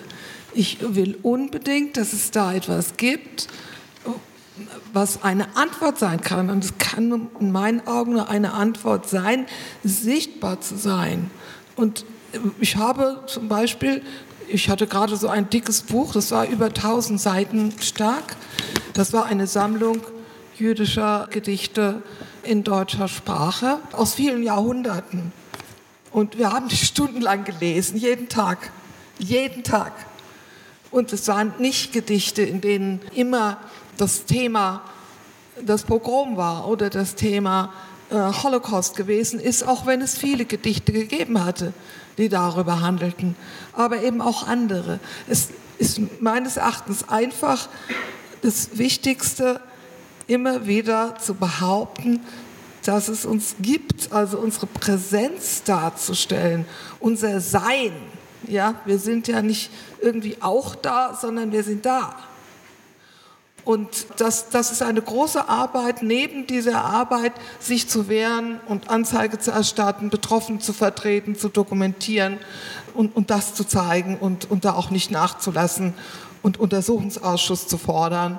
Es hat im NSU-Zusammenhang so viele Ausschüsse gegeben, wie es überhaupt noch nie in diesem Land gegeben hat. Das ist etwas. Das muss man sicherlich auch alles machen. Aber gleichzeitig diese, diese Richtung gehen, es, es gibt mich, es gibt dich, es gibt uns mit allem Möglichen. Und wir beanspruchen diesen Platz in allen Öffentlichkeiten, ja, äh, im Rundfunk, in Zeitung, in der Sichtbarkeit auf der Straße, egal wo. Das hat auch mit Moscheebau viel zu tun. Ja, der wird eben nicht unbedingt ins Industriebetrieb abgedrängt, wo keiner hingeht. Das sind Auseinandersetzungen, die hat es äh, schon 1900 um den Synagogenbau genau dasselbe gegeben. Es sollte dann auch immer irgendwo da drüben und in einer ganz anderen Stelle und irgendwie abgedrängt sein. Nein, bei solchen Sachen geht es ganz klar um Sichtbarkeit, um Respekt und, und, und Repräsentanz in, in der Mitte von allem. Ja, Juden durften früher nicht in der Mitte äh, der, der Stadt wohnen und nicht in der Nähe der Kirche. Ja, das muss man sich alles nur mal klar machen. Also muss man zu all diesen Versuchen, Menschen, die zugezogen sind, äh, in diese abseitigen Gegenden zu drängen, eben etwas unternehmen oder mit der Kleidung zu markieren und so weiter. Das ist, das ist nach wie vor das Wichtigste, die Visibilität. Darf ich gleich anknüpfen, weil ich bei mir auch als oberstes Wort hier genau Sichtbarkeit draufgeschrieben habe. Und zwar hatten wir in Neukölln nach dem, dem Anschlag auf mich und auf Herrn Hostermann überlegt, wie können wir so viele Kreise wie möglich erreichen, die vor allem vorher eher unpolitisiert waren oder die vorher halt nicht aktiv sichtbar waren. Und Herr Ostermann hat da seinen, seinen, eigenen, ist seinen eigenen Weg gegangen und hat gesagt, Rudo empört sich. Und hat auch CDU-Wählerinnen und Wähler, Menschen, die dort in dem Kiez wohnen und einfach keinen Bock haben auf diese ganzen Anschläge, organisiert. Und die machen jetzt einmal jedes halbe Jahr eine, eine große Tafel in Neukölln, äh, in, im Süden Neukölln Neuköllns, da wo die Nazis eigentlich sagen, das ist national befreite Zone, in dem jeder, der in der Gegend wohnt, mit Essen kommt, äh, mit, mit Sarma aus der türkischen Küche, äh, mit israelischer Küche, mit arabischer Küche und dann wird zusammen gegessen mitten auf der Straße. Und das ist die Sichtbarkeit, die wir brauchen, positive Sichtbarkeit. Und genau, diese Sichtbarkeit brauchen wir genau auch dort, wo jetzt die Wahlen waren oder wo noch die Wahlen sein werden, in zwei Monaten, glaube ich. Und zwar müssen wir jetzt auch hier und in Brandenburg zeigen, dass drei Viertel nicht extrem rechts gewählt haben. Und diese Sichtbarkeit müssen wir auf die Straße tragen, damit die Menschen, die Angst davor haben, auch sich aufgehoben fühlen. Eine weitere Sache, Sache Höcke spricht im Kampf gegen die Etablierten von drei Fronten. Einmal die, die protestierende Bürgerbasis auf den Straßen. Die zweite Front ist für ihn die parlamentarische Speerspitze, die AfD. Die dritte Front, die er immer benennt, äh, sind die frustrierten Teile der Sicherheitsbehörden.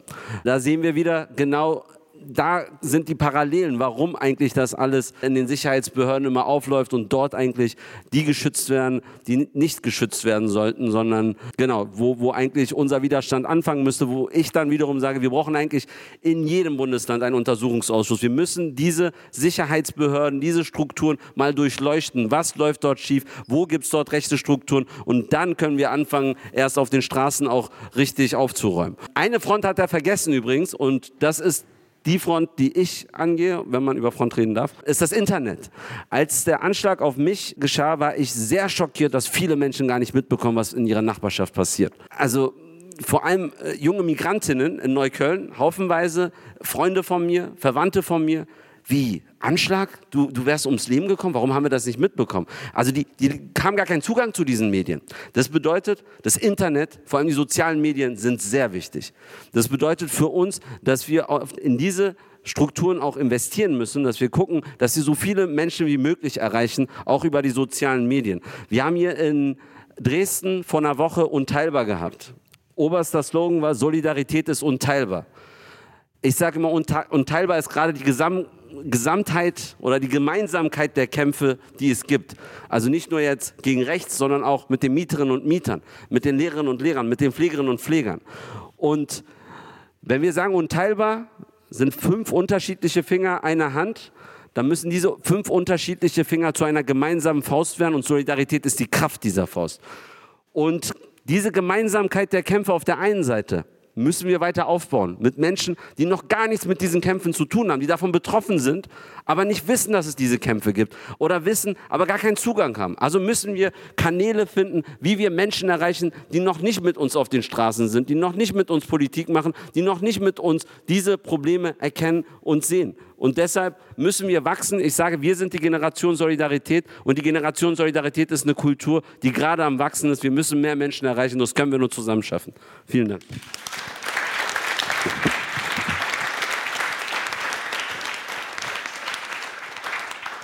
Ja, das Vertrauen in die Sicherheitsapparate, das ist, wir haben ja schon über den Vertrauensverlust geredet. Das ist natürlich etwas anderes, dass die rassistische Ermittlungen führen, ja aber auch, dass zum Beispiel Gefahr tatsächlich auch von Polizeibeamten, indem sie sich, indem es ja, äh, was jetzt in letzter Zeit sehr viel äh, thematisiert wurde, Netzwerke gibt, wo sie politische Gegner ausschalten wollen oder meinen jetzt zum Beispiel andere Personen, wie in meinem Fall, wenn sie es denn waren, aber zumindest haben sie meine Daten weitergegeben, bedrohen wollen. Das ist ja eine ganz andere Dimension.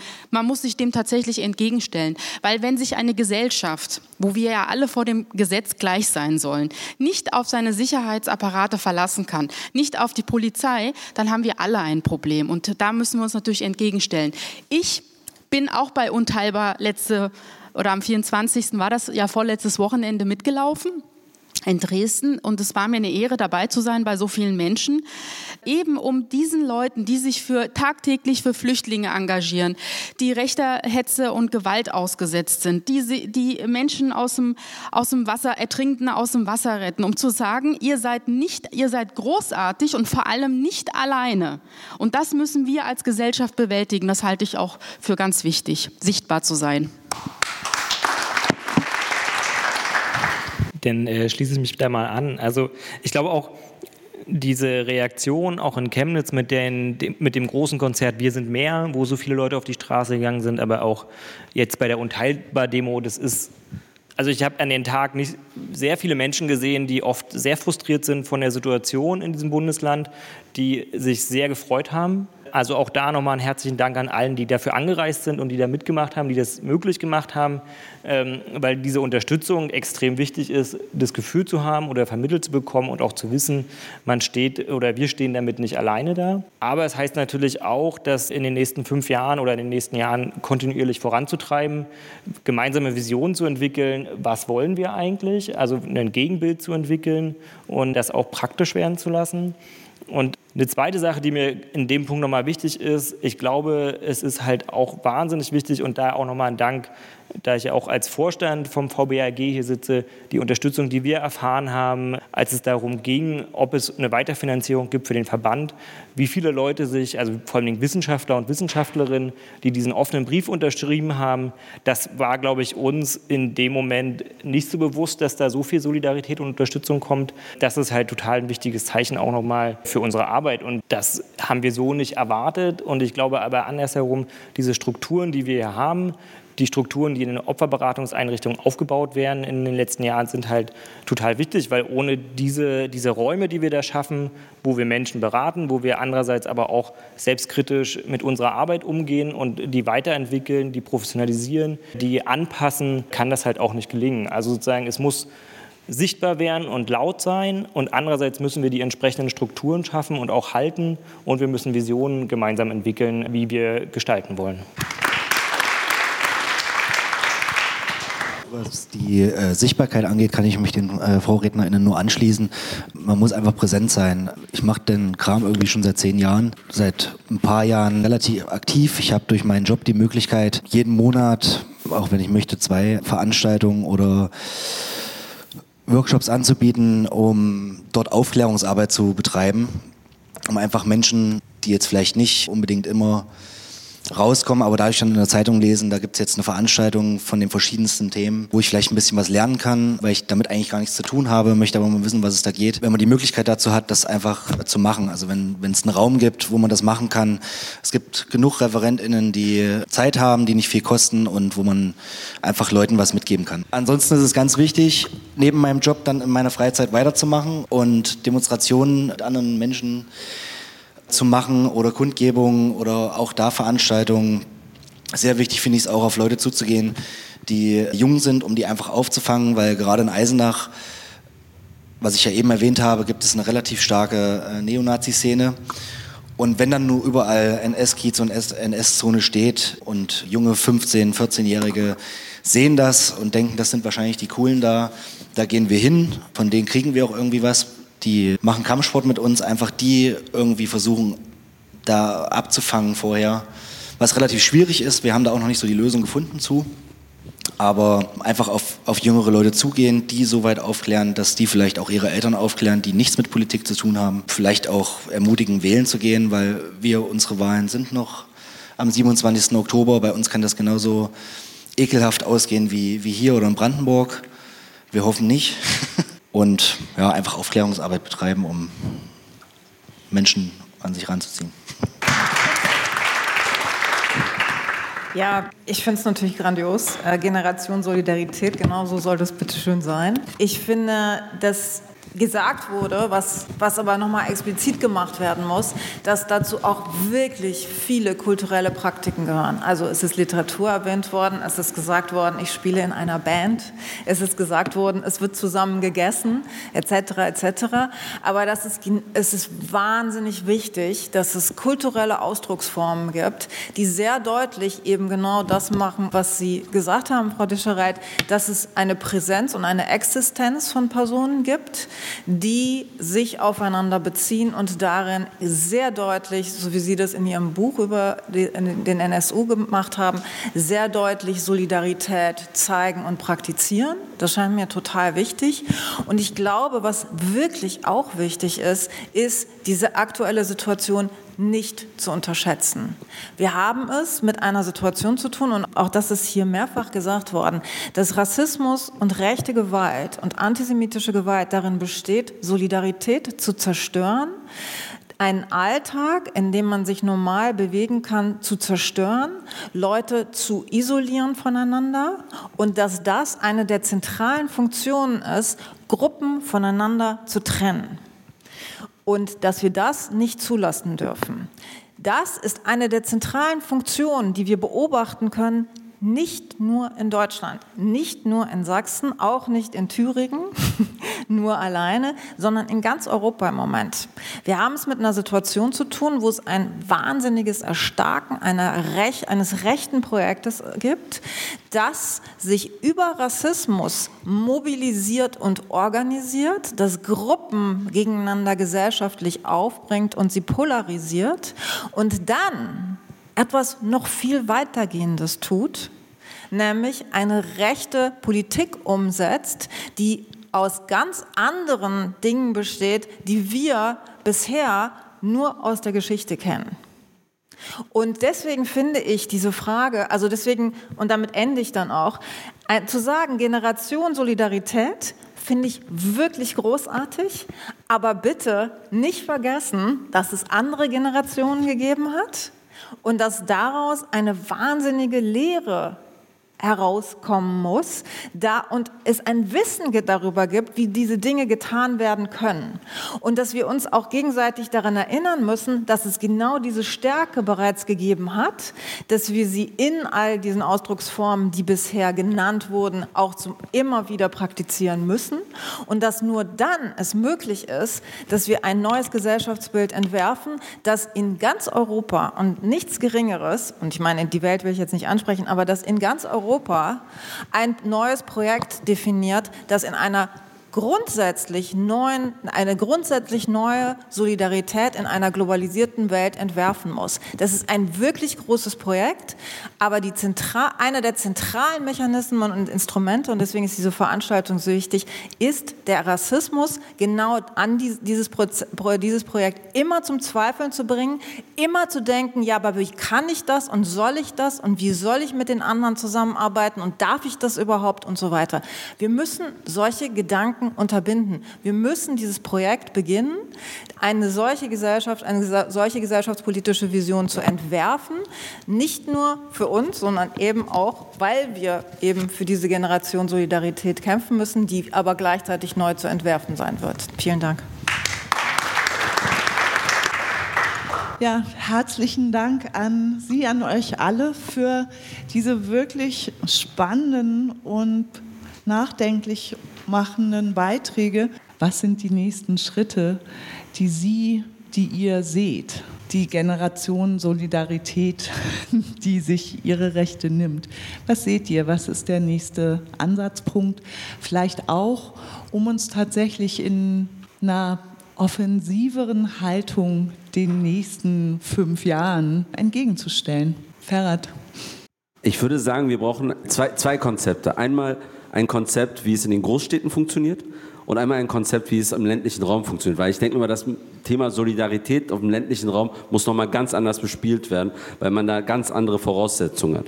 Aber deshalb komme ich immer wieder mit dem, mit dem Thema und das ist irgendwie eine Herzenssache von mir, Internet und Social Media, um, um so viele Menschen wie möglich zu erreichen. Denn diese, diese, diese Bewegung, der Sie eben erzählt haben, die kann nur durch Wachstum in die nächste Stufe überführt werden. Und wachsen können wir nur, wenn wir Leute erreichen, die bis jetzt gar nicht erreicht wurden. Und so ist ja auch die AfD gewachsen. Ich meine, die haben sehr viele Wähler, die vorher gar nicht gewählt haben oder die vorher gar nicht Politik interessiert waren. Die haben halt diesen gemeinsamen Punkt gefunden, wo sie die Leute mobilisieren können. Wir müssen auch diesen gemeinsamen Punkt finden, bei dem wir die Menschen erreichen, die bis jetzt nicht auf die Straßen gegangen sind, die bis jetzt noch nicht aktiv wurden und mit ihnen zusammen dann eine langfristige und eine starke Bürgerbewegung sowohl auf dem ländlichen als auch in den Städten. Also ich muss ganz kurz widersprechen. Es tut mir sehr leid, auch wenn ich vorhin mit vollem Herzen zugestimmt habe. Aber mir wird wirklich schlecht, wenn die AfD zu irgendeinem Vorbild für irgendwas gemacht wird, was irgendwie jetzt nachzuholen wäre. Ja, es ist richtig. Es gibt konzertierte Manipulationen durch das Internet. es gibt Trollfabriken, es gibt Memes, es gibt eine massive rechte Propaganda, die durch das Internet geschickt wird. Das stimmt. Es gibt einen Zusammenhang zwischen diesem Internet und dieser Hassrede und der Organisationsstruktur, die darüber möglich ist, und den konkreten, realen Praktiken, die ausgeübt werden und die Gewalt, die da existiert. Ich stimme dem zu, dass jede Organisationsform diese beiden, also sozusagen sowohl digital als auch konkret physisch im physischen Raum stattfinden muss. Ich glaube nicht, dass die AfD deswegen besonders stark geworden ist. Ich glaube, da sind wir uns auch einig. Ich glaube auch ehrlich gesagt nicht, dass man denken muss, dass sie besonders erfolgreich sein müssen oder dass diese 25 Prozent, mit denen wir es gerade zu tun haben, wenn das jetzt die Zahlen sind, mit denen wir, mit denen wir rechnen, es gibt eine, aber was ich feststelle ist, dass es eine wahnsinnige Angst und einen totalen Respekt davor gibt, dass es diese Zahlen gibt und dass angeblich es um Populationen geht, die an sich rechts sind und die jetzt ihren Ausdruck gefunden haben in einer Partei, die vorher so angeblich nicht da gewesen ist. Es gibt ja immer wieder historisch Bewegungen und Bemühungen, den Rechtsextremismus zu organisieren, eine rechte Politik umzusetzen, ein rechtes staatliches Projekt umzusetzen. Das ist im Moment besonders stark. Ich glaube, die Zusammenhänge davon sind wahnsinnig kompliziert. Aber ich glaube nicht, dass das etwas ist, dem wir die ganze Zeit Erfolg zusprechen müssen. Ich finde das falsch. Ich finde es grundlegend falsch zu sagen, die sind mit dem, was sie tun, erfolgreich. Sie sind der Zahl nach erfolgreich, weil sie offensichtlich in der Lage sind, Wählerstimmen für sich zu mobilisieren. Danach, glaube ich, ist gar nichts mehr erfolgreich, was sie tun, weil alles, was sie uns erklären, wie diese Gesellschaft funktioniert, wie sie zukünftig fun funktionieren soll, falsch ist. Grundlegend falsch. Es gibt da keine einzige Lösung, die mir angesichts dessen, was an Problemen in der Gesellschaft und in der Welt existiert, eine probate Lösung wäre. Und ich finde, das Erste, was wir tun müssen, ist in jeder Hinsicht, das immer wieder zu denunzieren und wirklich keine Angst davor zu zeigen.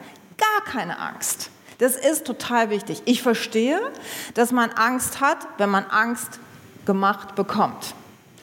Ich verstehe aber auch, dass es genau die solidarischen Praktiken sind, von denen hier heute besonders viel die Rede waren, die dazu führen, diese Angst in etwas anderes umzubauen, was eine Mobilisierung dagegen ist. Und es ist genau diese Quelle, die immer wieder von allen genannt wird und die historisch immer zentral war für die Bürgerrechtsbewegung, für die Organisation, die historisch die Shoah aufruft, um Brücken zu, zu bilden zu anderen Gruppen, denen rassistisches Unrecht aktuell widerfährt etc. Es sind genau diese Praktiken, die immer wieder gemacht werden müssen und die immer wieder in den Vordergrund treten müssen, die sichtbar sind, die gerade aus dem Publikum genannt wurden etc. etc. Ja?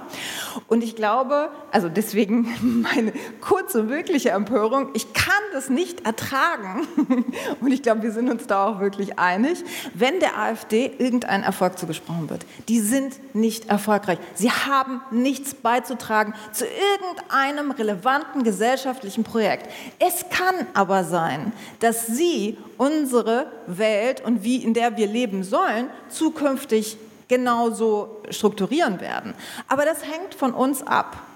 Und ich glaube, wir sehen auch an vielen Punkten, dass es nicht immer erfolgreich ist und dass zum Teil sich selbst solche Kräfte gerade mobilisieren lassen, die, von denen wir nie gedacht hätten, dass sie in irgendeiner Weise zumindest auf eine Disziplin zeigen, ich würde es mal so sagen, eine Disziplin zeigen, diesen Kräften keinen Raum zu geben und sie nicht, ihnen nicht zu erlauben, sich weiter auszubreiten. Das ist ein Schlüssel, es ist zentral, ich werde das immer verteidigen. Die AfD darf in keinster Weise, nirgendwo, in irgendwelcher Weise legitimiert werden, akzeptiert werden, legitim gemacht werden, oder und, und sozusagen ihnen Erfolg zuzusprechen oder ihnen oder, ihm zu, zuzurechnen, dass sie irgendein Problem be besprechen würden, dass sie irgendjemand auf irgendeine Weise sinnvoll ansprechen in dieser Gesellschaft, macht keinen Sinn und wir müssen diesen Sinn, der da hergestellt wird und seit Jahren hergestellt wird, dass es Sinn machen würde, was da gesagt wird, das müssen wir das müssen wir systematisch denunzieren und dürfen uns auf gar keinen Fall gefallen lassen. Und ich habe wirklich Angst davor, wenn Leute wie Sie auch noch sowas sagen, das dürfen Sie auf gar keinen Fall tun. Ganz kurz, also nur, nur um das vielleicht, was ich versucht habe zu erklären, nochmal zu erklären. Also es geht darum, dass, dass diese Generation Solidarität wachsen muss. Und früher bei der Bürgerrechtsbewegung, die Menschen haben Zeitungen gelesen. Die Menschen hatten eine gemeinsame Quelle, vielleicht gab es nur drei, vier Zeitungen, vielleicht gab es fünf Zeitungen, aber man hat sie so mobilisieren können. Heutzutage lesen die Leute nicht Zeitungen. Der, äh, der, der Neuköllner, der Haftbefehl hört, der guckt sich auf Instagram seine, seine, seine Sportseiten an, seine, seine, vielleicht seine Lebensmittelseiten an und das war's. Also wir müssen aber so viele Menschen wie möglich erreichen, die auch von diesem Problem betroffen sind. Das bedeutet, wir müssen in diese Medien rein und uns so sozusagen dort positionieren, dass wir in dem Algorithmus diese Menschen erreichen und dass wir mit denen zusammen wachsen können. Also es muss nicht unbedingt der Jugendliche sein, der Haftbefehl hört, ich höre auch Haftbefehl, äh, aber, aber die, der, der Gedanke dabei ist, dass wir eine breitere Masse erreichen müssen, die von den Problemen, die es gibt, betroffen sind. Und dieser, dieser Zusammenhang zur AfD, vielleicht auch mistig gewählt, ist nur, dass sie mit ihrer negativen Propaganda halt eine, eine, eine, große Masse, also neue, neue Leute erreichen, sagen wir mal so. Das ist das Problem, was ich. Also Entschuldigung, das stimmt. Aber es ist auch nur deswegen so, weil Probleme vorher organisiert werden auf eine Weise, die sie für sich, für sich kapitalisieren und denen sie so Sinn geben und nicht anders Sinn geben. Genau. Sie sind aber nur erfolgreich, weil etwas anderes noch zusätzlich existiert, von dem Sie sagen, okay, wir erklären euch das jetzt mal als Problem. Wenn man jetzt mal die Migrationspolitik nimmt, als ein Beispiel. Die Migrationspolitik ist in den letzten Jahrzehnten derart katastrophal umgesetzt worden, ja? Die Toten im Mittelmeer die, äh, die, die Staatsbürgerschaftsrechte. Die fragen danach in jeder Hinsicht, wie Bildung organisiert wird, wie Wohnen organisiert wird, etc. Es gibt keinen Bereich, an dem wir nicht finden, dass Migrationspolitik ein zentrales Problem ausgelöst hat. Das, was die sagen, ist, das ist nicht die Migrationspolitik, das ist die Migration. So, der Unterschied ist aber der Unterschied ums Ganze. Und weil es diese Migrationspolitik gibt und Sie uns erklären, das liegt nicht an der Politik, sondern an den Migranten, können Sie, das, können Sie uns das so verkaufen und wird das erfolgreich. Aber die Legitimation dessen liegt natürlich auch an einem anderen Punkt. Und die findet nämlich da dann statt, wenn dem die ganze Zeit auch Sinn gegeben wird. Ich zitiere nochmal Herr Seehofer, die, Migranten, die Migration ist, das, ist die Mutter aller Probleme. Das ist, ich meine, das ist ja, das muss, muss man ja erstmal erfinden, so ein Satz. Ja? Dass es tatsächlich so ist, dass irgendwelche Leute, die über, diesen Welt, über diese Welt sich mobilisieren, was ja seit Jahrhunderten stattfindet, was ein Teil der Menschheitsgeschichte ist und worüber sich diese Gesellschaft konstituiert, weil mobile Arbeit, es ist erwähnt worden, ausgebeutet wird, etc. Dass diese Situation auf eine Weise kapitalisiert werden kann von rechten Kräften, ist doch etwas, was man wirklich leicht denunzieren kann, aber man muss dann eben auch jene mit, mit in die Verantwortung nehmen, die uns seit Jahrzehnten in diese Situation gebracht haben. Und das ist deswegen ein großes Projekt. Es ist deswegen nicht nur ein Projekt gegen Rechte, Rechtsextreme und Antisemiten, sondern es ist auch ein Projekt, in dem in dieser Gesellschaft Migrationspolitik auf diese miserable und beschissene Weise gemacht wird. Entschuldigung. Ich weiß, dass Seda Bashayirdes gleich nach Frankfurt fahren muss.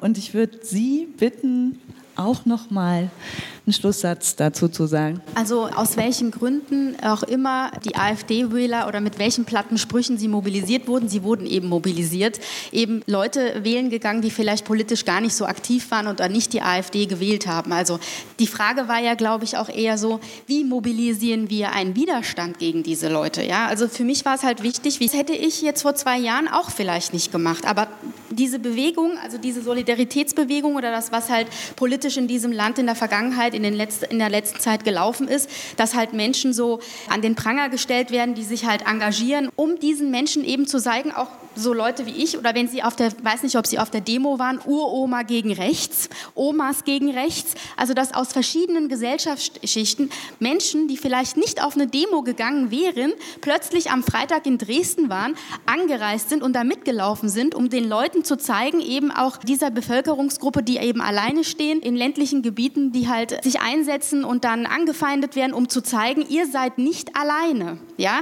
Und das ist, glaube ich, was, was du meintest, dass man eben Menschen mobilisiert in diesem Land, die dem etwas entgegensetzen. Ja, und davon muss es halt mehr geben. Also äh, das letztendlich muss, ich habe keinen, du hast ja am Anfang gefragt, Heike, nach dem nächsten Schritt. Ich habe da jetzt kein Konzept, was der nächste Schritt sein könnte. Ja, das muss ja auch jeder für sich selber entscheiden, ja, was er unterstützt. Jeder kann letztendlich was machen, auch wenn es so Sachen sind, ich laufe jetzt auf der Demo mit mit verschiedenen Leuten oder finanziell oder, oder solidarisch zeigen. Sie haben, ja, du hast ja auch Kontakt mit mir damals damals aufgenommen und so weiter. Wie kann man sich gegenseitig unterstützen? Also im Prinzip kann jeder was machen und die Entscheidung muss jeder selber treffen. Aber eins ist klar, wir müssen was machen.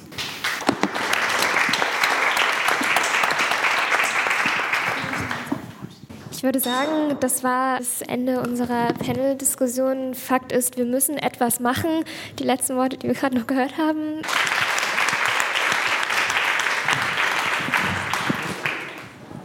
Ja, und damit sind wir auch am Ende der 34. Folge von NSU Watch Aufklären und Einmischen.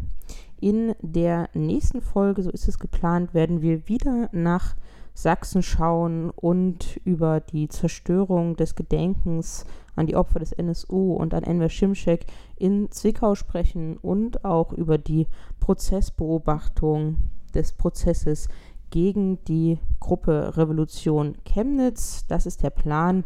Und bis dahin findet ihr uns im Internet bei Twitter at NSUWatch, auf unserer Homepage nsu-watch.info und auch bei Facebook. Und wir hören uns in der nächsten Folge wieder.